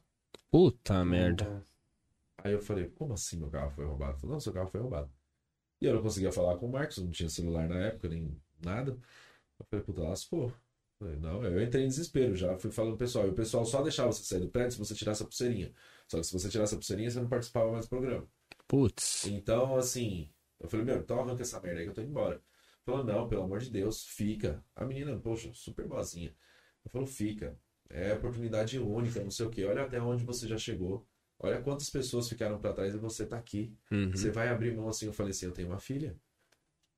Eu tenho uma filha e o carro é o único bem que eu tenho, eu não posso ficar sem ele. E na época eu trabalhava com corretagem de imóveis. Então, Dependia do Eu carro dependia pra do trabalhar, né? dependia. Então eu não podia ficar sem carro. Uhum. E aí eu entrei em desespero, peguei e falei, não, eu quero sair. A menina ficou insistindo, insistindo, insistindo. Eu até perdi a paciência com ela na época. Aí eu peguei e falei, tá bom, vou fazer essa porra aí. Ela pegou e me passou na frente de um monte de gente. Só que assim, eu tava muito sem concentração. Eu tava É, passando porque mal. você já tava já com a eu tava cabeça. passando mal, tava com a cabeça mil, não sei o que. Uhum. Comecei a cantar o pessoal. E o pessoal lá, meu, o pessoal da Record. Né, É outro nível. diferente. Me trataram com um puta de carinho, assim. E. Inclusive era o Rodrigo Faro que tava apresentando na época, também um cara 10. Uhum. E aí o pessoal falou assim, poxa, dessa vez não tal. O pessoal foi super carinhoso, totalmente Uhum. diferente do bosta do, do, do outro lá. Aí é, peguei e saí do prédio. Eles falaram não, já fui arrancando a pulseirinha, entregando pra menina, falei obrigado e tal. Saí do prédio, encontrei com o Marquinho lá. Aí ele olhou assim pra mim e falou. Eu falei, mano, e aí? Roubaram o carro? Ele falou, não, não roubaram o carro. Eu Caralho. falei, ufa, menos mal. Ele falou, não, seu carro desceu na enchente, Puta merda. mergulhado durante um quilômetro e tal. Eu falei, Não sei o que, que é pior. O que é pior? Você... roubado. Meu, entrou até metade de água no carro. E aí a gente achou o carro. Mas não bateu, nada. Não. Não? Ah. Não, mas ele foi mergulhado e foi parar bem longe. É, mas aí, mano, é mó preju. Você conseguiu recuperar o carro? Então, olha só. É, Eu tava passando tão mal, tão mal, que eu cheguei, que eu vi o carro nas condições. tá- E, meu, e junta muito lixo. Então, esse que é o pior. Uhum. Exato. Sim. Aí nas condições que estava o carro, eu olhei assim, a reação que eu tive. Eu entrei, o banco tudo molhado. Eu deitei e dormi, cara. Eu tava passando muito mal. Eu fiquei todo molhado, do, do- enfim. E aí depois que eu dei uma recuperada, a gente empurrou o carro e ainda tentei fazer o carro pegar. Mas não. E colocou numa subida assim, ó, saiu água pra caralho do escapamento dele e tal. Uhum. É, porque se depender da altura, motor, É. entra no motor, E, entra meu, em tudo. E tinha um monte de carro na mesma situação. Teve um Uhum. carro, teve um Renault Clio que ficou preso entre o poste e o muro da casa, assim, ó. Ele ficou pendurado assim, ó. Foi, meu, foi terrível esse dia. E aí, tinha até uns guincheiros lá, e pra você ver como que é, os caras são oportunistas, né? Uhum. O cara tava lá e queria 600 reais pra ir da Vila Mariana até Caieiras. A minha ex-sogra, na época, contratou um cara de lá de Caieiras pra ele vir da, de Caieiras até a Vila Mariana e voltar pra me deixar em casa, o cara cobrou 300. Você entendeu? É, então, isso, isso, Isso em 2011. 2011. 2011. Se fosse hoje, eu até entenderia. Porque 600 conto é o preço, vai. É. Tipo, numa situação dessa. Mas isso há 11 anos atrás, 12. Sim. Então, você entendeu? A- Mas, enfim. assalto mesmo. Aí, é, depois eu consegui recuperar o carro. Um Você Corolla. conseguiu? É. Manutenção Toyota é. Né? Ainda Mas aí, tipo, o motor chegou a ter que fazer alguma coisa Não, ou não estragou nada. nada? Não estragou nada. Foi Assim- mais a parte interior, a parte elétrica, essas partes, né? Sim, não, também Módulo. Não. Na verdade, a gente limpou o carro, porque me cobraram 7 mil reais só pra ligar o carro. Você tá maluco? Só pra ligar o carro. Só pra ligar. Isso é louco. Eu levei o carro pra casa do meu pai, a gente levou guinchado pra casa do meu pai. Meu irmão e eu desmontou o carro inteirinho, limpou, lavei o motor por dentro, Uhum. coloquei óleo novo, aí dei uma, duas partidas, aí já tinha desistido e meu irmão falou, não, insiste. Insiste que eu escutei um barulho aqui. A hora que eu dei a terceira partida, bum, o carro pegou. Pegou e. Aí você usou ele um, um tempo ainda ou vendeu? Não, depois eu separei, né? Aí eu tomei no meu rabo e. aí você separou já era. Aí o você perde, perdeu, ela. perdeu, tem É, jeito. ficou de cor de rosa. Ai, meu pai do céu. Ô, ô Voz Além, tem alguma pergunta aí? Separou alguma coisa? Vamos ver se o pessoal tá perguntando. O pessoal tá conversando bastante aí no, no Então, eles chat, estão né? conversando bastante, deu bastante feedback, dizendo que gosta muito dele, né? Boa. A pergunta que tem é perguntando se ele prefere fazer vídeos cantando ou de humor. Hum. Absolutamente cantando. Cantando. É, eu, eu, eu imaginaria que se fosse responder Essa isso, pergunta porque, é da tipo, Milena, tá? Tá, Milena. Porque é o que você fala, você luta pela sua carreira de cantor, né? Sim. Eu até, até a gente tava conversando pelo WhatsApp pra combinar. Falou, não, mano, eu até faço esse trabalho de, de humor, mas assim, o meu foco é na música. Sim. E, e aí, pra complementar um pouquinho essa pergunta que ela fez, tipo assim, o que, que você vê de mais dificuldade pra você de fato já ingressar e seguir essa carreira hoje? Tem algo Na- específico? Na música? Na música. Dinheiro. Grana. Dinheiro. Porque, assim, hoje em dia o público, ao mesmo tempo que tá muito, não tá muito exigente, porque você vê, tem cada letra aí, hoje em dia o, o- eu digo que o sertanejo ele se prostituiu. Uhum. Concordo. Você pega o sertanejo clássico, que já foi uma, uma difusão, né? Daquele sertanejo raiz. E aí veio o sertanejo clássico, foi onde ele começou a misturar outros tipos de instrumentos que vieram através de Tony Choró.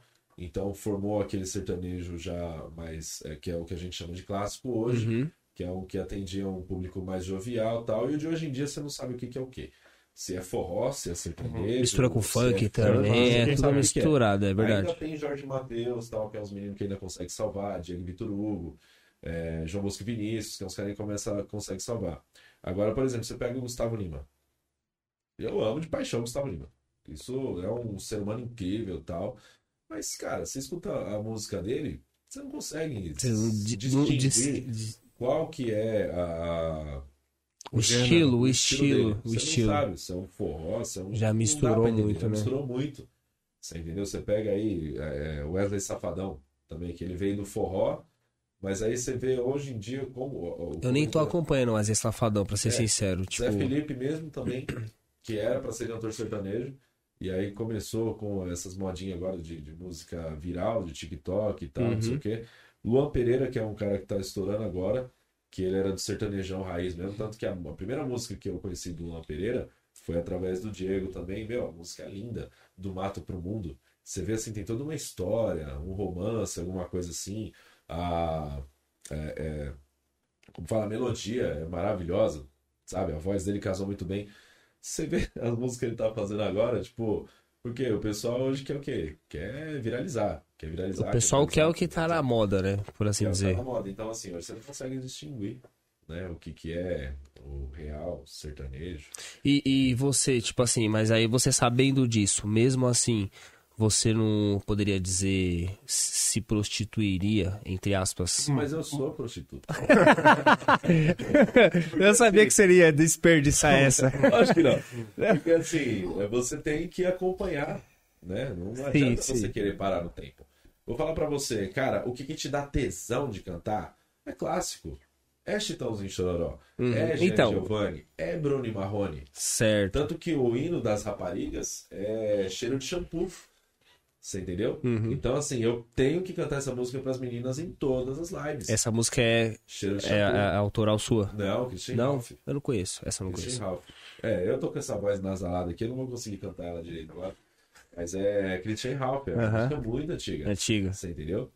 E, e eu tenho que cantar pras meninas. Só que assim, na live, é, na live, nos bares e tal, que é um pessoal que gosta do sertanejo mesmo, o pessoal pede música Uhum. Das antigas. As mais novas que o pessoal costuma pedir é Vitor e Léo. Que também Não, já não não é muito antiga, não é novos, muito assim, nova, né? É, já é Então, antiguinha Já também. estão no mercado já há algum Faz e tempo. tal, Eles Uns anos. estouraram há uns 15 anos atrás. E não tá bombando hoje, né? Não, hoje Hum, acho que eles vão ter separado. Mas é porque eles mu- mu- mudaram, eles não mudaram o estilo, né? Eles continuaram com a mesma linha que eles É, eram pararam no sempre, tempo. né? Pararam, assim, exato. é, Mas não adianta, quando você tem aquele seu é, Público. falar, não só o público, mas o seu estilo. Ah, tá. Você É o seu estilo, segmento, né? O seu Não adianta segmento. você querer mudar.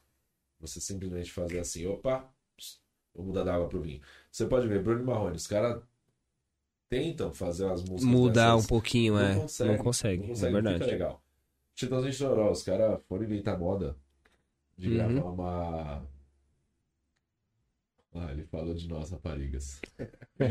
Mas como não falaria de vocês se vocês fazem, eu sei quem eu sou. Enfim, é... Então, Chitãozinho Chororó e tal, esses eles caras não tentaram... tenta se adaptar a esse, esse mundo novo, mas você Sabe vê que não é a mesma coisa, né? Hum. Foi a primeira vez que eu olhei e falei, nossa, que bosta, Chitãozinho Chororó cantando. Porque os caras até parabéns a você cantando, é lindo. Uhum. Mas essa música ficou uma bosta, ficou horrível.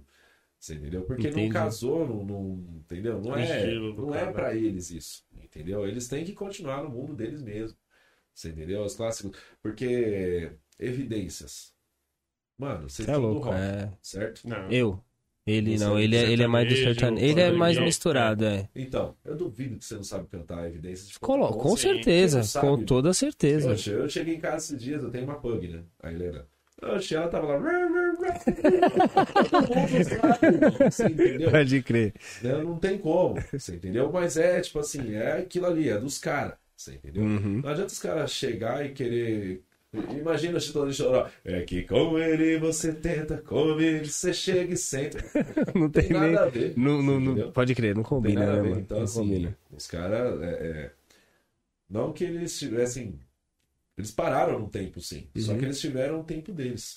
entendeu? É, mas eu diria que, tipo assim, pro nível que eles são de, de artistas, pra ele tanto. Pra eles tanto faz se parar ou não. Porque, tipo assim, É, eles já zeraram a vida, né? exato, Eles já zeraram, eles já zeraram o, o- a forma. carreira, entendeu? De toda forma, Pelo menos do meu ponto de vista. qualquer lugar que você começar a tocar um Chitão de Chororó, Sim, sim. estoura. Sim. Sim, com eu certeza. num- eu tava numa festa, numa festa particular agora no sábado. Me pediram fogão de lenha. Caralho, essa daí é. Fogão de lenha. Essa é bem, mano. Então, só que fogão de lenha não é uma assim que, tipo, não, não foi um hit Uhum. na época. Fez muito sucesso, mas não foi um hit. Foi uma música assim que quem gosta Só dele- quem É, gosta aí mesmo. não tá assim. na boca do povo, né? Não, É. não tá. Não é uma coisa Sim. assim, que não é Uhum. todo lugar que você chega e canta fogão de lenha que todo mundo canta junto. Né? Então, Entendi. assim, só que assim, os caras têm várias, é, vários clássicos ali que, meu, você olha assim, você fica, você fica pensando, fala, puta, cara, como que um cara ah, sem tecnologia, sem porra nenhuma, há 40, 50 anos atrás, fez uma música Conseguia dessa? fazer um trampo Mano, desse, Você é né? louco. Se É. você começa a pegar as letras dessas antigas aí, você começa a viajar nas letras. Você olha assim e você fala, puta que pariu, mano. É, É a outro mundo, letra, né? É outro mundo. Você entendeu? É, com certeza. Igual- Eu, assim, quem me conhece sabe, meu maior ídolo é o Daniel. Meu maior ídolo é um cara que me inspira, um cara que eu acompanho desde que eu nasci praticamente, quando era João Paulo e Daniel. E assim, é um cara que o meu, sonho hoje, né, em relação a, a conhecer um artista, assim, é O Daniel. conhecer o Daniel. Uhum. Eu queria pelo menos uma oportunidade de poder dar um abraço nesse cara. Eu acompanhei ele Cantar desde- uma estrofezinha com ele. cantar. Isso é foda, né? Meu, porque, Ia ser assim, foda. é, Ele é um cara que ele. Eu tenho muita inspiração. Tanto que tem gente que fala assim: nossa, mas você canta muito parecido com o Daniel. Se você pegar o Daniel e eu cantando, não, não é tão parecido assim. O Meu Mas jeito- a voz, às vezes, exato, as vozes É. lembram. É o meu jeito de Exato. Porque assim, se você vê o Daniel falando e eu falando, a minha voz é mais grave que a dele. Então, assim, tanto que eu sei que a minha voz é mais grave, por quê? Porque eu pego músicas dele e tenho que baixar o tom pra ficar confortável pra mim. Uhum. Você entendeu? Então significa que a minha voz é mais grave que a dele. Mas o meu estilo de cantar, e eu jogo um gravão também, porque igual o Jean Giovanni, que eu acho da hora, né? E, então, o jeito, esse meu jeito de cantar, mais romantizado, não sei o que, um interpretativo, assim, é tudo, Daniel. Então, a pessoa olha igual, eu, a gente tava falando de evidências, né? Uhum. Uma amiga minha uma vez falou assim: Ai, canta pra mim ah, Evidências. Eu canto. Aí eu peguei e cantei pra ela, mandei pra ela. Ela falou assim: Nossa, eu adoro essa música do Daniel. Tipo, né? assim, Acho que cara, ela assimilou a voz É, com a É, letra, né? Eu falei: Desde quando? Tipo, eu mesmo não, não lembro. Não, já escutei Daniel cantando Evidência. Mas assim, é, eu falei, da onde você tirou? Ah, mas não é Daniel, não? Eu falei, não, filha. Estou em Choró. Ela, nossa, eu jurava que era Daniel. Eu falei, não.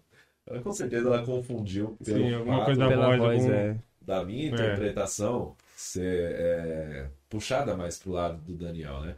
Então, toda vez que eu canto, cara, se você pegar meus vídeos lá, cantando, o pessoal fala assim, nossa, é o Daniel, nossa, o novo Daniel, Daniel, Daniel, Daniel. Todo mundo fala. Uhum.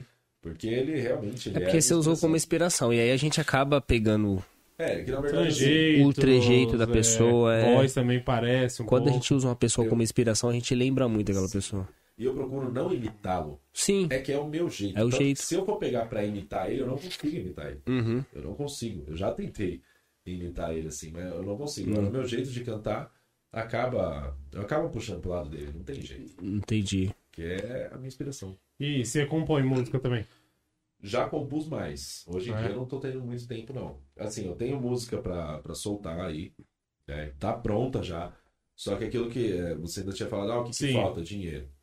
Não adianta. Não adianta Porque- soltar também É, por, cê- soltar, né? Você tem que fazer todo um marketing, né? Não é só pegar e Ah, subir eu lá esse tipo de puxa-saquismo, ó. qualquer música na. A Caroline. Qualquer música na voz do Teteu é perfeito. Ô, meu amor. Beijo pra você. Obrigado. E daí, você falou que com- compôs já algumas músicas. Sim. Já chegou a gravar? E você Não, lança. não cheguei a gravar. Gravar, Cheguei a gravado não tem assim, nenhuma. é, eu tenho que registrar. Certo. E uma produçãozinha hoje, vocês lidam com estúdio, vocês devem ter mais ou menos uma noção. Mas uma, uma produçãozinha básica hoje, Uhum. para fazer uma mídia assim, é, simples, é 1.500 reais. Não adianta. Para fazer uma mídia. Uhum. Você entendeu? E, então isso daí é praticamente a metade do que eu ganho por mês.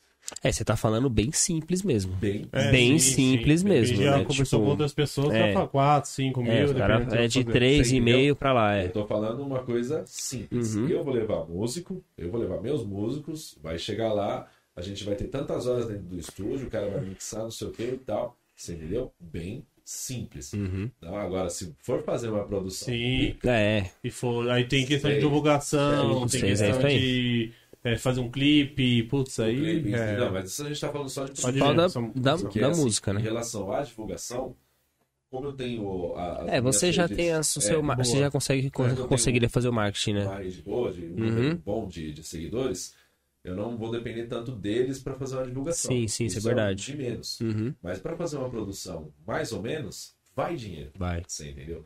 Eu tenho, assim, eu tenho música própria, sim. Só que eu tenho aqui uma, um escritório de, de compositores lá de Goiás. Cara, meu, todo dia esse cara me manda música nova. Todo dia ele me manda umas mídias de um minuto e tal, só pra eu poder ouvir. Meu, é uma melhor que a outra. Só. Mas como funciona? O cara manda pra quê? Pra você mesmo a música? não, Não, entendi. pra eu ouvir. Pra você Pra ouvir. eu ouvir, se eu gostar, eu compro. Ah, direito. tá. Ah, entendi. Só que aí é que tá. Cada faixa sem é, é, exclusividade é 3 mil reais. Nossa. Só pra eu gravar. Sem exclusividade. É, como assim Sem sem exclusividade? Tipo, ele pode vender pra você e pra outra pessoa? Sim, ele pode vender eu para mim, pra eu gravar, pra você, você gravar e pra ele gravar. Nossa, e isso, pra mais isso- 300 mil pessoas que quiser gravar. Só que se eu quiser exclusividade, cada faixa, isso só a letra, tá? Só a letra. Uhum. De 12 a 15 mil reais. E exclusividade por um ano, tá? Nossa. Nossa. Um ano. Mas você não consegue você tem que ficar registrar? renovando. Você não consegue Oi? registrar a música no seu nome, coisa do Não, tipo? mas assim, eles não, não, não passam pra ninguém. Ele não vai me vender a música. Tipo assim, ele me vende o direito de gravar a música. De usar a dele. música dele. Entendeu? Mas aí, no caso, esses caras são caras que já, tipo, É se eles lançarem, é tipo, vai, eu não vou dizer certeza porque a gente não sabe, mas assim, a probabilidade de você explodir com essa música tem que ser maior pra você gastar uma que grana não, dessa. porque é só a letra. É só letra. É só um letra. escritório de compositores. Eles não são uma. Ele só escreve a música. Cara, mas por que tão caro? É, é o Pô, eu vou começar a vender música. É vou escrever umas músicas. Inclusive, agora a gente me mandou mais duas músicas. Interessante. aqui. Então, é o valor deles. É tipo assim, os caras têm uma equipe que só fica compondo e mandando pro, Na pros verdade, artistas. assim, eles têm. Ele tem um escritório. E aí o- os compositores vão lá e entregam as músicas pra ele vender. Então ele sai por todo o Brasil aí. Ah, entendi. músicas dos Entendi. compositores. Então eles É fazem uma ponte. Entendi. Entendi Então, qual que é, um agora. grupo de compositores. Então, assim, é tipo eu, você e ele, a gente se junta, a gente escreve uma música, a gente Uhum. coloca um corpo musical e grava ela, a gente produz. E aí vem ele que intermedia e sai vendendo essas Entendi. músicas. Mas já registra antes de passar pras pessoas. né? Não. Vem no contrato tudo bonitinho. Porque, Vem tipo tudo- assim, não, beleza, ele passou. Você, vai, você pode mandar num grupo de WhatsApp seu e já era. Pode vai cair na mão de alguém, de algum Então. cantor e vai produzir. Só que aí cai nos Deve direitos ter- Porque ele tem a patente, né? Ah, eles tá, têm, isso, eles têm a patente. patente. E pra eles não vai soltar sem ter Não, patente, né? Ele solta a mídia de até um minuto. Uhum, Só pra eu escutar é, a estrofe e o refrão. uhum. Então. E a mídia já guarda. Tem Entendi. que Passa de um minuto. Entendi. Vou colocar umas pra vocês. Certo. É, Enfim, então é isso. Tipo assim, É uma grana, né? é uma grana. É uma grana. Então hoje, hoje, pra eu gravar o mínimo de. Ó, Danilo. Ô, Danilo, um beijo pra você, criança. Tá pedindo a tua atenção aí, manda lá. Ele tá lá. Vai dormir, olha lá. Palhaço mala, cadê o Pix? Putz, é, o pessoal tá cobrando essa live aí. A gente vai fazer, a gente vai fazer essa live. É uma live que vai ter um. A gente vai dar uma distribuir um, Vai Pix aí uns pics aí. Noite, Fazer uns concursos. Você acabou de chegar e vai dormir, rapaz? Pelo É mesmo, Deus. chegou e já tá saindo fora lá, ó. É, não, acabou de chegar e já tá, já tá querendo confete, eu vou falar pra você. Esse, esse Danilo ele vai quase toda sexta-feira na linha lá me ver. Sexta-feira passada eu tava de pantera cor-de-rosa. Fila da puta é corintiano e vai de rosa, mano. Foi com uma calça moletom rosa, a blusa rosa. Eu falei, porra, isso é foda. Enfim, Ah, como a gente então. falando, a Thelma também tá aí. Hum. Tava Então, falando, Ah, Ah, mano, quero Pix. É... Hoje, para eu querer ingressar nesse meio musical, eu preciso de, pelo menos, pelas contas que eu fiz por baixo, pelo menos 50 mil reais. Você entendeu? entendi. Então, assim, é, não dá para eu simplesmente chegar e querer produzir qualquer coisa assim e jogar lá. Que vai ser sem efeito, sem sentido. Não adianta também simplesmente querer pegar uma música e, e fazer um cover dela e produzir, porque eu não vou poder ganhar nada em cima disso daí, né? Porque... Então, mas das Cover. músicas que você já escreveu antigas, é, tem alguma que você teria interesse em soltar? Tem, tem uma, Tem. tem uma sim. Daí você, tipo, você cortaria esse processo de ter que comprar uma composição. Sim. Você teria que tenho uma. gastar com. Ah, só tem um. Eu só tenho uma, assim, que... é, Não, eu só tenho uma Pronta, você fala. mercado de hoje ela atende. Ah, tá. O mercado de hoje. Porque assim, eu compunha bastante, mas assim, eu sou do classicão, entendeu? Entendi. E, E você acha que não vai virar. então, Tipo, você sabe, né? Você vê é- que é não o vira. eu sinto, entendeu? Uhum. Que essa daí, que ela vem pro meu coração. Essa daí é uma música que eu, eu escrevi ela há muitos anos atrás. Mas é aquilo que eu falei, tipo, eu fiquei um tempo fora, aí eu voltei, aí eu fiquei mais um tempo fora, aí eu voltei. Então, assim, esse negócio de para, volta, para, volta. Atrapalha um pouco, é, né? Atrapalha. Uhum. Então, assim, se eu tivesse dado sequência, talvez hoje eu estivesse em outro patamar. Sim, né? Talvez hoje eu tivesse encontrado alguém. Mas, enfim, né? tudo tem seu tempo, né? sim, sim. Hoje eu tô com 31 anos, tenho meus quatro filhos. Tá novo ainda, novo outra- pra caramba. Tem um chão ainda pela Tem frente ainda. É. Tenho outra cabeça, né? Inclusive em relação a como administrar as coisas, a como lidar com o público, né? Enfim, hoje já tá totalmente diferente. Então eu acho que não sei se de repente já é essa a hora, mas querendo ou não, já iniciamos alguma coisa, Uhum. entendeu? Então assim, já tem pessoas que elas elas dependem de mim ali pro dia a dia. Eu já faço diferença para algumas pessoas, para você ver. Meu aniversário foi na última sexta-feira. Coincidentemente, Última sexta-feira. Meus parabéns, aí. é, Parabéns. coincidentemente, quando bateu meia-noite, que eu saí do terminal com a minha primeira viagem, minha esposa me liga chorando, dizendo que estourou a bolsa. Obviamente que eu recolhi o carro. Uhum. Sim. Eu recolhi o carro e, e fui ao encontro dela. O que que acontece? É, tem a Sol, que é a mãe do, do Anthony. Esse Anthony é um família. O menino tem 11 anos. Ele é apaixonado por mim. E ele, assim, ele- eles têm um carinho muito grande. E ele, junto com a mãe, fizeram uma surpresa para mim. Você imagina, cara, a madrugada de sexta pra sábado tava muito gelado. Muito Tava gelado. é verdade. Eu tava com três jaquetas, luva, touca e mesmo assim tava batendo queixo. E a Sol foi lá, pegou o Anthony, eles foram lá pro Terminal Casa Verde com um bolo. foram lá Esperando me você esperando. lá. Puta merda, hein, mano. Você entendeu? Nossa. E assim, Tipo, e não foi nem maldade, foi uma coisa que, tipo, uma Não, urgência foi. que você teve que. pô, mudar e os eu, planos, cara, né? Eu E- foi, era surpresa? era surpresa. Surpresa. Ainda não deu nem pra você avisar, né? Não, era surpresa. Se ele não sabia, Eu, caramba. nossa, eu fiquei com o coração na Eu imagino, eu ficaria também, eu, falar, eu ficaria com a consciência Super. pesadíssima, tá ligado? Mas não super tem o que fazer. E, assim, eu fiquei sabendo depois que ela me mandou mensagem. Depois ela me mandou mensagem falando, não, eu fui lá tal. Aí eu falei, puta, não acredito. Nossa, porque esse é o problema da surpresa também, né? É. Porque, É, assim, Que aconteceu pode acontecer um imprevisto imprevisto, é. ali. E foi uma coisa assim muito Uhum. fora É, e não tinha como, é. Você... É, porque assim, Tipo- a minha escala é de domingo a sexta-feira.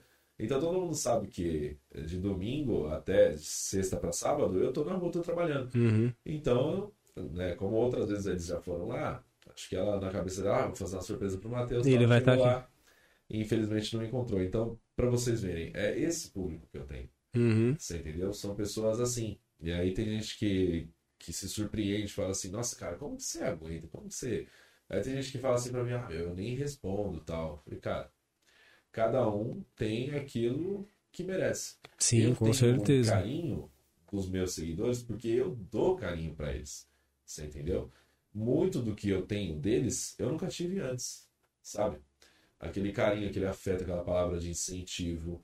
Quando eu, meu, final do ano eu tava falando pra vocês, eu tava pra baixo. Porque eu falava, meu, não era isso que eu queria, eu não queria ser humorista. Aí tinha gente que, que vinha e falava assim, ah, não sei o que, mano, escrever ficar fudido, era alguém que falava, ô, TikToker, vai, TikToker. Sabe? Ah, não sei o que e tal. Hoje em dia eu já não ligo mais. Mas, ah, eu quero não sei o que TikToker, porque assim, eu não sou TikToker, cara. Eu Uhum. não sou humorista, eu sou cantor. Então no final do ano eu fiquei muito chateado e tal. Inclusive, eu até tinha comentado até com a Nani, né, Nani? Tinha falado pra você que eu tava afim de, de parar, né? E aí a Nani vinha e falava, não, pelo amor de Deus, faz isso, tal, tenha força, é assim mesmo, é difícil. E aí, quem me mantém, quem me mantém hoje são meus seguidores, entendeu? E aí, o que acontece? Eu recebo muito feedback deles falando assim pra mim, poxa, eu tenho depressão, tenho isso, tenho aquilo, e eu consegui driblar isso com você. Cara, isso acontece muito, acontece muito na internet, muito. Ah, porque eu tenho isso, aquilo, tal, eu consegui driblar através de você, através dos seus vídeos. Obrigado por você existir. Obrigado por me fazer sorrir nas horas difíceis. Ah, eu não queria sorrir hoje, mas não tem como não, não sorrir com você. Então, eu comecei a ver que, assim, é, eu faço bem para as pessoas. Então, eu acabei aceitando é, ser tem quem por que eu parar, não né, era, né? E tentar continuar a fazer piadas, essas coisas assim, para conseguir manter esse sorriso que eu ganho diariamente. Porque realmente é o meu combustível. Uhum. Às vezes tem gente que fica chateada comigo porque assim, ai, Matheus não responde mais, não sei o que e tal, mas não é maldade, nem tá. Que às vezes nem dá, cabeça. né, velho? Eu não tô dando conta. Eu te Uhum. mostrei. Mostrou, no mostrou. Mostrei. Uma fila enorme de Eu mensagem. uma imensidão É. de, de, de gente para responder no Instagram, só que eu não dou conta sozinho. Uhum. Você entendeu? E assim, lógico que foi uma coisa que eu causei, porque eu sempre dei atenção para cada um. Sim. E eu conheço cada uma das pessoas que conversam comigo. É, no início da live você falou Você foi nome de todo mais mundo de 10 aí, é. pessoas. Eu conheço todo Nome, mundo, endereço. porque assim, é, eu, sabe, eu trago as pessoas para mim mesmo, eu Uhum. faço questão dessa conexão. Né? Então, assim, é, no começo estava mais fácil, porque eu só tinha o TikTok. Uhum. Então eu ia lá, respondia para cada um, tal. Meu Instagram tinha 4 mil pessoas, então, tipo, tava tranquilinho. Facebook também tinha um merrequinho de pessoa lá, também tava tranquilinho. Só que aí as coisas começaram a crescer, eu dando atenção para aquele monte de pessoa, e eu dando atenção para as pessoas que eu já dava atenção antes, e para que estão chegando agora, você entendeu? É, vai aumentando a bola de neve, né? a bola de neve. Aumentando, E tem exatamente. coisa que assim, tem gente que fala pra mim, pô, você precisa de um assessor. Mas imagina você. Você tem um ídolo?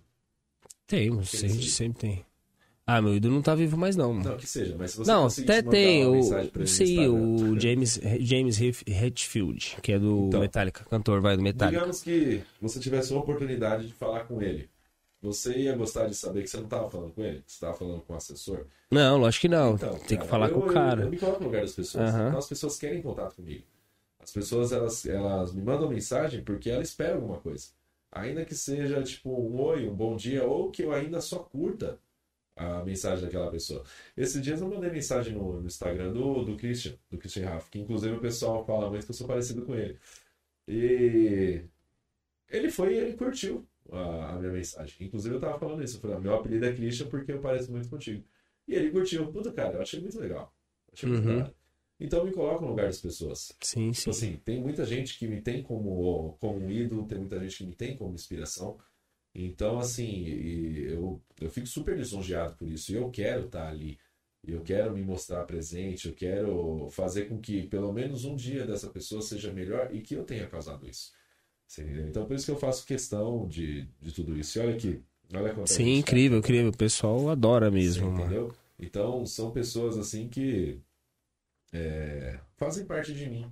Uhum. né? E eu tenho certeza, cara, que você viu, a Carolina tava falando, qualquer coisa que o Matheus cantar fica Jeff, é, então. Então, assim, é, o que, que eu preciso hoje para ingressar no, no mercado musical é realmente ter alguém que me patrocine, alguém Uhum. que possa chegar junto Que comigo. invista, né? Ou que eu consiga ganhar na Mega Sena, ou na Telecena, né, de repente. Vai investir só, em, só na, nessa área, né? na música. Lógico que eu não preciso, eu não preciso parar com o humor. né? Então, eu, ia fazer, eu queria fazer uma pergunta relacionada a isso. Aí você pode responder, tipo, rápido ou não, sei lá. É... Tipo assim, você já pensou como você tem o talento para as duas coisas, unir as duas coisas? O sertanejo na comédia, a comédia no Então, sertanejo. mas Tipo é- assim. É na paródia. Isso que eu ia falar agora, né? É, na Você falou da paródia. paródia, né? Você unifica essas duas. É, tipo um Mamonas É, Assassinas do sertanejo, por assim dizer, tá ligado? Porque Não, isso já existe. já existe. Isso já existe. Não, paródia sim. Não, sim. paródia assim, Não, eu paródia, falo assim, eu, Do que que foi? Tipo Entendi, Mamonas então. Assassinas Ah, tá. das, do Entendi. sertanejo, entendeu? Sim, tipo entendi. algo profissional, não paródia mesmo, mas que Mas seja mais voltado pro lado humor humorístico, cômico, né? exato, Sim. exato. É, não, na verdade eu não penso nisso porque eu encaro a música com uma com coisa seriedade. com mais seriedade, entendi. seriedade. Eu como pessoa, eu sou sim uma pessoa extrovertida e tal. Uhum. Só que assim, eu entendo que a música, ela é uma coisa que ela a gente tem uma conexão com a música. Uhum. entendeu? Tem gente que relaxa ouvindo música, tem gente que pra ficar mais alegre escuta música. Sim, sim. Eu escuto música pra fazer qualquer coisa. Eu música pra mim, é, eu respiro música, eu vivo música.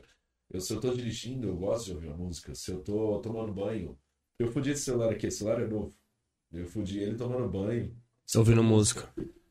Tudo que eu faço, quero ouvir música. Minha mulher Uhum. fala assim, cara, não sei como você aguenta. Não sei como você aguenta, porque é, é muito barulho, não sei o que e tal. Cara, eu quero ouvir, eu quero, sabe? Eu tenho É, mas é verdade, música, conexão. música tem uma conexão com a gente mesmo, no nosso humor, ela altera nosso humor. Altera. Quando eu vou fazer trampo pesado, serviço pesado, eu tenho que fazer, eu tenho que ouvir música, mano. Senão eu não trabalho. Simples É, assim. Então, assim, é... lógico que pegar uma música ou outra aí, igual, eu tenho algumas. Uhum. Quer ler lá o. Pode ler o. É. O Matheus é super carinhoso, atencioso, ele é o melhor. Me alega meus dias, me dá força, mesmo sem saber. Amo muito esse raparigo. Nós do fã clube te amamos imensamente. Ah, ela também faz parte do fã clube. Pai, Show. faz parte do Ah, fantástico. Isso aí. Bem bacana mesmo. Parabéns aí. Sim, trabalho pelo engajamento, fazendo, né? o pessoal Engajamento. gostando. Assim, a gente, o nosso melhor, é, por assim dizer, tipo, uma- um feedback do que, É, de que a gente tá fazendo, né, sim. parâmetro, exato. Que a gente tá fazendo algo legal, é isso aí, né, meu? Exato. Tipo, o pessoal elogiando, seguindo, comentando Cara, eu vou e... falar pra você. E quando você vai parar, tipo, se você dá sinal de que vai parar, a galera não deixa, tá ligado? Não. Tipo, não, não vai parar de jeito nenhum. Isso que é legal também, né, mano? E, meu, eu vou falar pra você, cara. É... Eles, eles me emocionam muito, cara. De verdade. Porque. Peraí. Tá tranquilo. É, água, pega água aí. Pega, deixa eu pegar água. Pega água aí. Não, mas é bem bacana mesmo. E deu pra perceber bastante aí com, com a live o, o carinho É, que o pessoal tem com, com, com você. E, meu, desejo, tipo, muito sucesso, está no caminho certo. E pouco tempo, né? Pouco tempo que você tá fazendo esse trabalho aí. Eu, é, Eles me emocionam muito, assim, sabe, cara? Porque.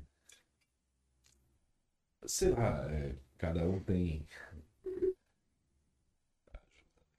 É, cada um tem, assim, uma forma de criação tal. E. Tipo, não que eu não tivesse tido carinho, assim, da minha família e tal, mas é um pouco diferente, sabe? Uhum. Uma coisa que eu esperava, assim, eu sempre fui muito independente e tal. E. é, enfim, hoje eu, eu. eu recebo. Eu recebo essa forma de carinho, né? Deles, de uma forma geral. E, cara, como é gostoso isso. Você entendeu? Então, tipo assim, hoje eu não vejo mais sentido na minha vida se eu não tiver eles ali comigo todo dia. Uhum. E eu faço questão de cada um deles. E quando eu tô em live, alguma coisa assim, que eu percebo que não tem alguém, é, eu sinto falta. Falo, pô, cadê fulano? Cadê ciclano? Cadê Beltrano? Porque eles já fazem parte de mim. Entendeu? Eles já fazem parte da minha história. Cada um deles tem o espaço deles no meu coração. Então, assim, é, às vezes eu tô num dia ruim, cara, e, e a gente que tá ali na frente, na mídia, eu, pelo menos, não, eu procuro não transparecer pra eles que eu não tô bem. Uhum. Quem tá mais perto de mim ali sabe que eu não tô bem, né? É, inclusive a, a Ju, ela é muito sensitiva. Ela, quando ela percebe que eu não tô bem no meu jeito de falar, ela me chama depois de lado e fala assim: Massa, não tá bem, o que foi? A Nani, a Má. Então, assim, elas sentem que eu não tô bem, entendeu? Mas as outras pessoas eu procuro não transparecer, porque, lógico que isso é errado, eu sou um ser humano, né? Mas como eu sou, assim, para muitas pessoas, a, a- Uma referência de, de Alegria, né? alegria. Sim, uma certa base, tal, as pessoas encontram forças em mim para continuar. Então, às vezes eu me cobro para eu não ser frágil, Uhum. porque assim, se a pessoa tá procurando força em mim e eu estiver num momento frágil, eu não vou ajudar ela. Então, eu me Uhum. cobro muito disso, entendeu? E às vezes assim, eu tô passando por qualquer é, por qualquer momento difícil, porque realmente a vida não tá fácil. Uhum. E assim, por mais que não pareça, eu tô passando por umas situações bastante complicadas. Então, aí, às vezes eu me pego sozinho lendo esse tipo de comentário e, cara, eu desabo sozinho em casa. Imagino. Você tá vendo que eu tô me controlando aqui. Segurando aí, segurando a onda, né, mano? Tô segurando pra. Mas Uhum. é, eles sabem que, Sim, é uma, a emoção é, é, é, é forte mesmo, né, mano? Às vezes eu desabo, cara. Tipo, eu sinto muita falta da minha filha. Né? Muita falta dela. Uhum. E outro dia ela entrou no meio da live e eu não aguentei. Aí não dá a pra chorar. segurar, né, mano? Aí Aí- também não dá, né? Todo mundo começou a chorar junto comigo.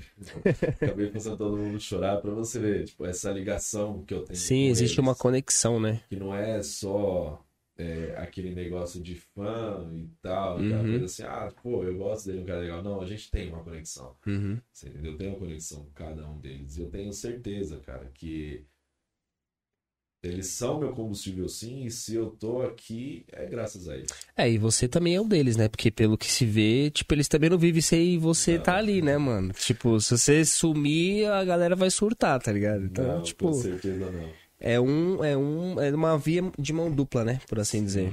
E, e qual é o horário da- das lives, pra quem não te conhece e queira acompanhar também? Você, você Então. comentou que é lá no TikTok, mas não comentou o horário, né? Depende muito. Ah, tá. Porque, por exemplo, hoje, como foi um dia que eu não fiz extra, normalmente os dias que eu não faço extra, eu começo às 23 horas a live. Aí eu vou umas 22h50 até umas 23h50. Uhum. Pra não atropelar o meu horário lá da, da partida, minha primeira partida meia-noite. Certo. Então, pra eu não fazer tudo muito corrido, eu cavo uns 10 minutinhos antes, que aí eu tenho tempo de ir lá, assinar relatório e tal, Uhum. tomar água, não sei o que, pra poder sair meia-noite bonitinho. Aí, nos dias que eu estou em extra, dependendo do cobrador, quando é o meu cobrador que tá comigo, que ele já, a gente já emenda junto, então eu já subo reservado pra garagem com um carro, já uma por volta das 21h50, e aí a gente já troca de carro e já continua a live com outro carro para fazer a linha que a gente é, é escalado. Então, é, normalmente é entre 21 horas e meia-noite. Entendi. Então, assim, como o pessoal do fã clube, eles têm um grupo no WhatsApp, então eu já entro em contato com a Nani e falo, Nani, bora pra live? Ela bora. Ela vai lá no grupo e já avisa o pessoal. E vai um avisando o outro, aí já. Entendi. Geralmente eu inicio a live já com os primeiros. Os primeiros que entram na live sempre são o pessoal do fã clube. Uhum. Que é o Felipinho, a Ju, a Má, a Cacau, a Nani, a Caroline, a Mi, que é a, a Tami também. Enfim, eu for começar a Um falar o nome aqui, eu vou falar É, todo mundo. uma, uma galera. Mas assim, normalmente quando eu inicio a live, O pessoal já tá lá. já é Uhum. com o pessoal do fã clube. E você divulga no Instagram também? A live. A live, Quando é. é live cantante. Ah, tá. É live que eu vou cantar, sim. Porque. Você tem como dias específico pra fazer live cantante? Não. é Sábado. Só de, todo A sábado. não ser que eu tenha agenda externa. Mas mesmo Certo. quando eu faço. Quando eu faço eventos pra fora, mesmo que seja show particular ou não, eu sempre faço live. Entendi. Então, é, por mais que eles não possam estar presentes. Ó, Diego. Me ajuda, seu arrombado. Tô tentando não chorar aqui. É, Enfim. Por mais que eles não possam estar presentes, eu sempre faço questão de levar eles comigo. Igual eu faço show em Campos do Jordão. Então, meu, eu tenho seguidores espalhados no país inteiro. Igual, uhum. por exemplo, a Ju. A Ju, das fiéis, ela é que mora mais longe. Como é que ela vai sair de lá, de rancharia, que é lá, já na divisa do estado, para ir me assistir cantar? Então a probabilidade é muito baixa. Então, para que ela tenha essa condição de me assistir, então eu faço live. Eu Uhum. sempre coloco ali a câmera mais perto de mim, para não abrir muito para as outras pessoas verem, porque tem gente que vai concordar, tem gente que não. Sim. Até hoje eu nunca ouvi um não. Mas até para respeitar o próprio ambiente, eu fecho Uhum. a ali. Sim, sim. Porque Exato. aí eles estão me vendo e tal, eles podem acompanhar e acompanham, cara. Uhum. Eles sempre acompanham. Não, show. Esse, esse, esse pessoal, tipo assim, dos, do, flan, do fã clube, todos já, com exceção a, a Ju, né? Que mora longe, conhecem você pessoalmente? Não. Tipo, não conhece? Não. E você não pensa em fazer um evento, tipo, pra reunir todo mundo, fazer uma Sim, parada a gente- legal? a gente Então- tava pensando nisso. Inclusive, um dos eventos vai ser dia 9 de julho, em Sorocaba. Ah, tá, ele. Então, eu tô fazendo contatos. Uhum. é, Só tem alguns aqui que me conhecem pessoalmente. Entendi. Inclusive a Nani, que é a é minha assessora, é a, eu falo que ela é a rainha das raparigas. ela, a gente se fala todo santo dia, o dia inteiro, não sei o que e tal. Mas a gente ainda não se conhece Não pessoalmente. conhece A pessoalmente. gente não se conhece pessoalmente. Incrível. A gente se fala assim, a gente conhece muito um do outro, mas a gente ainda não se conhece pessoalmente. Mas Vai ser muito logo, bom. logo vai ser a muito maneiro, vai, mano? Vai se conhecer sim. Esse Danilo aqui, que é a, a rapariga sem rumo, ele já uma de vezes lá na, na linha lá Na linha pra ele te conhecer. trouxe vários presentes, Show. enfim. Então nem todo mundo eu ainda tive a oportunidade de conhecer, cara, mas eu tenho certeza que até com essa, essa programação que eu tenho de trabalhar com música, de sair viajando aí país afora, eu vou ter a oportunidade de chegar pertinho de cada um deles. E ainda tá faltando muita gente aí. É que esse horário tem muita gente trabalhando. aqui. Pessoal, é, pessoal, que o pessoal vai entrando conforme. Isso- Vai. normalmente Vai tá passando a- acostumado um pouco mais tarde também, né? Tem a questão do É. horário. Sim, sim, tô acostumado um pouco mais tarde também, mas depois o pessoal Vai assistir, sim, tem um link aí. Tenho Sim, sim. que o pessoal vinha assistir. Não, bacana. Você tem alguma E- mensagem? Que- Isso, meninos. eu ia falar. Oi. Pede ele pra dar uma palhinha aí só de uma música. Eu sei que ele tá pra passear. Não é nem Mas- não, o nariz tá entupido, mas eu tô, tô Então, é o nariz. Então, dá uma palhinha aí. Tô cantando Manda igual aí. aqueles caras. Desenrola. joga, gira. Não, essa não, pô. Não, eu tô imitando o cara só. Tá imitando. Ver se eu consigo. Eu gosto muito de Daniel, então eu vou fazer um trechinho aqui assim, ó. Você vai ouvir minha declaração de amor. Onde você estiver, eu vou. Você vai saber nas ondas do rádio ou da TV que eu amo você,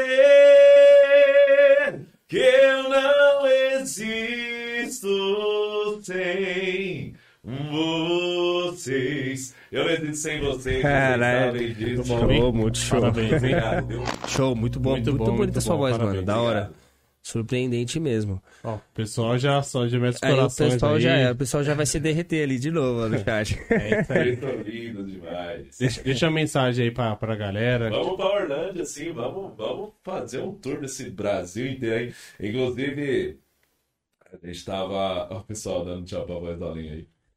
É, inclusive, a gente tava querendo planejar o tour das raparigas. Então, Tour das é, raparigas. Tô procurando algum empresário do setor de transporte e turismo para nos fornecer um carro Uhum. pra gente poder fazer esse evento aí. Das da hora. raparigas.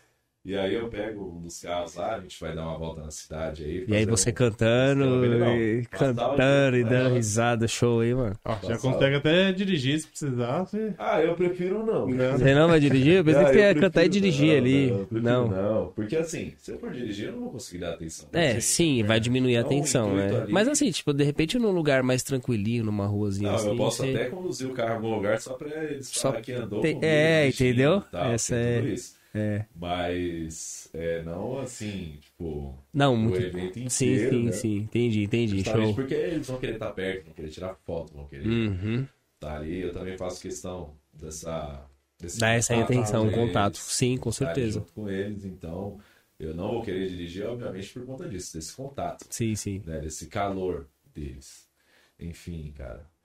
E ah, minha esposa aí, Ela apareceu? apareceu. A Jéssica. É, Boa noite, Jéssica. Aí sim, apareceu no finalzinho. um beijo pra você. É, pode ser que ela tivesse escondido. Tava quietinha. Ou né? tava escondida, é É, verdade, verdade. ali assistindo, junto com o Bernardo, que nos deu um susto, né, filhão? Que susto, cara. E a gente achando que. E pior que se ele nascesse no sábado, Uhum. ele ia me dar um prejuízo, porque o chá de bebê era no domingo, cara. Tava tudo certo já. Caramba. É, aí o pessoal no domingo mandando mensagem. E aí, neném Vai nasceu, ter, vai vai ter o chá Vai ter, não vai? Ô, Show. amor, obrigado por você ter vindo me assistir aqui, viu? Amo vocês. Beijo. Show. Boa. Então, a gente vai ter que encerrar, porque também você daqui a pouco já pega lá na Vou agora às 23 horas. Correndo. lá. 23 horas, então a gente vai sair daqui Correndo rasgando. Ainda bem que você vai me dar. Eu vou, isso, a gente vai junto, a gente vai junto pra lá, a eu vou pro mesmo lugar, então tá tranquilo. Então, tá tranquilo, fechou. Então você quer deixar alguma mensagem final pra galera? Cara, Alguma quero- consideração? Quero dizer, primeamente, agradecer a vocês pelo A convite. gente tá? que agradece, foi bem A bacana aí. Isso, eu agradeço obrigado também. por estar aqui. E a vocês, meus bebês, obrigado mais uma vez por vocês estarem aqui. E se eu cheguei aonde eu cheguei, se eu ainda vou chegar em algum lugar, é graças a vocês. Então eu estou aqui por vocês e para vocês, viu? Eu amo vocês tudo. Show, show. E eu também quero agradecer a você por ter aceito o convite. Obrigado, né? Foi incrível o podcast, bate-papo maneiríssimo. Tá, a porta tá aberta pra você voltar quantas Opa, vezes você demorou. quiser aqui, a casa é tiver sua. Pizza e Coca-Cola, nós Com certeza, Coca-Cola. Coca-Cola e pizza aqui tem, vai ter certeza. Coca-Cola, nós vamos. E queria agradecer a galera também que ficou aí até agora. Galera, obrigado todo mundo que assistiu, que comentou, que deu essa moral aí pra, pra o Matheus. Tipo assim, que, né, tipo, acompanha, que gosta do trabalho dele. Fiquei super feliz por vocês terem ficado com a gente. Se você gostou do nosso conteúdo, do nosso canal, já segue a gente aí também. Curte, compartilha. Tipo, a gente traz, assim, muita gente interessante. Matheus, a gente tem outras lives interessantes e também tem umas marcadas aí que vai estar show. É isso aí, galera. É isso, galera. Compartilha o vídeo com a galera. Uma boa noite pra todo mundo e, e esperamos vocês na próxima semana, se Deus quiser. Tamo junto, meus bebês. Fiquem Um abraço pra Valeu, todo mundo. valeu, galera. Um Valeu, beijo. Valeu, galera. Tchau, até a próxima. Tamo junto.